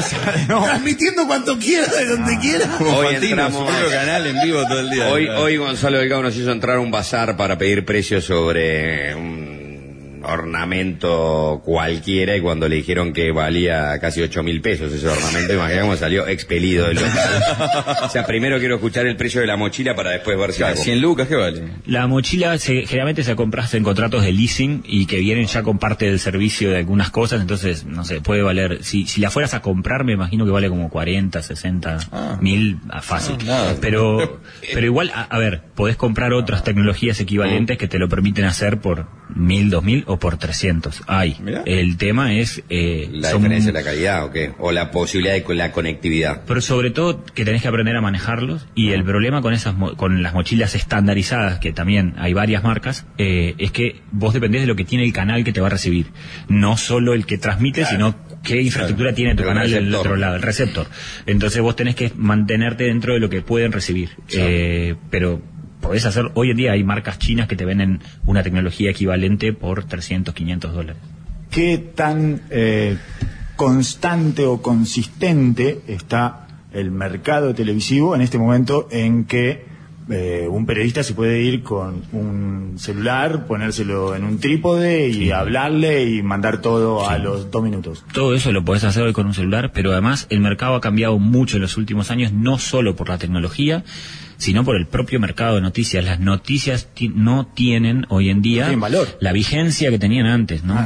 No, antes, Es un commodity que no se paga. Total, pero además hay, hay varias cosas. No le competís nunca a llegar antes que el tipo que estaba ahí y prendió el celular cuando la noticia pasó. Nunca, nunca vas a llegar antes que ellos. Entonces, cambió la estrategia y el perfil de, de las personas que trabajan profesionalmente en noticias. Ya no son los primeros en llegar y contarle al mundo lo que está pasando, sino que es una mirada más profesional, con otra estética, con otras cosas detrás que le tienen que aportar valor. Porque el- la inmediatez ya no es el valor de la noticia. La primicia se la murió. se La primicia es eh, amateur, por decirlo de alguna forma. Totalmente. Y es, de hecho, to- la ¿Cuál mayoría es de las... diferencial hoy entonces? Y la- el, el diferencial es, a, a veces es una mirada profesional, a veces, a veces en eventos como la muerte de la reina es un tema de acceso, porque no todo el mundo entra a ponerte una cámara enfrente a Buckingham, no todo el mundo entra a ponerte una cámara enfrente a Windsor. Entonces, si tú querés tener una posición y salir con tu reportero en vivo ahí, no tenés otra que morir con nosotros, porque hay solo tres que brindamos ese servicio, en ese lugar. Qué lindo que, haya, Y ahí es como en qué el lindo que mundial. hayas usado la expresión morir con nosotros después de hablar de la reina. No, no, y ahí es como en el mundial que cuanto más pagás, más cerca o más accesos tenés. No. Funcionan con otras lógicas. Fun- funciona con una lógica de este es el recurso que hay disponible y vale tanto, el primero que llega se compra cuanto quiere de ese recurso. Y después de- vos podés negociar con el sobrante, pero acá hay 10 que lo lugares. agarró, ya lo agarró. El que lo agarró, lo agarró. Claro. Y eh, en una operativa como la Reina, yo te digo, yo salí corriendo, pero las posiciones del vivo de la Reina están vendidas hace 10 años, prepagas por contratos anuales y todo el mundo sabe dónde va a estar, en qué momento y nuestra corrida es porque tenemos que, por contrato, llegar a brindarles ese servicio en las primeras vendimos, claro. tres horas desde que la BBC lo anunció. Claro, que ya estaba todo reservado y agotado. Y hay, hay- hay un libro así con el manual de cómo, qué tiene que pasar desde que hacen el anuncio. Y sabemos lo que va a pasar el día 1, el día 2, el día 5, donde tenemos Un que estar guion el día 4, un guion técnico, claro. técnico. Igual las cosas después salen emparchadas, porque a la larga después las cosas se emparchan sobre Sí, la marcha. porque falla todo Y permanentemente. no nada después. Si tenés que salir a correr a buscar el cable que tenés y atarlo y colgarte para que funcione, porque a veces El uruguayo en eso ha mandado a hacer, ¿verdad? Por eso andas volando. volamos. Pero, pero la realidad es esa, la realidad es que eh, una cosa que este trabajo me enseñó y, y que, y que en eso somos muy buenos es hacerlo funcionar como puedas y después vemos, pero primero que funcione y que salga Claro. y después vemos el resto. Pablo, tenemos que cerrar. Gracias por venir. Un placer tenerte en el programa. Gracias, Pablo. De nada, de nada. Gracias. Eh, están Qué 0 a increíble. 0 Gente Irán que hace Estados trabajos Unidos. de verdad. Ah, ¿Cómo se puede hacer cosas de comunicación dignas, verdad? Claro. Y, y útiles para la humanidad. Con esta mierda que hacemos nosotros. ¡No, Pablo! Implicaba un poco de menos riesgo desde el punto de vista de la integridad física Claro. que la, Pero podía ser un la poco cosa que hago yo, ¿no? Sí, no, No, no, no, debía haber sido Vos peor. sos un corresponsal de guerra Eh, personal. exacto. Vos te autogenerás. Exacto. Y hoy de noche se compra una mochila aparte. Yo creo, dos- yo creo que el Ah, Rototour. me compro la- ya estoy hablando, El Rototour le agregas una live view y además de cobrar el tour, cobra la transmisión en vivo. Juanjo, prepárate. Eh, Se viene una mochila en un mes. Nos vamos porque viene fácil desviarse. ¿eh? Hasta mañana.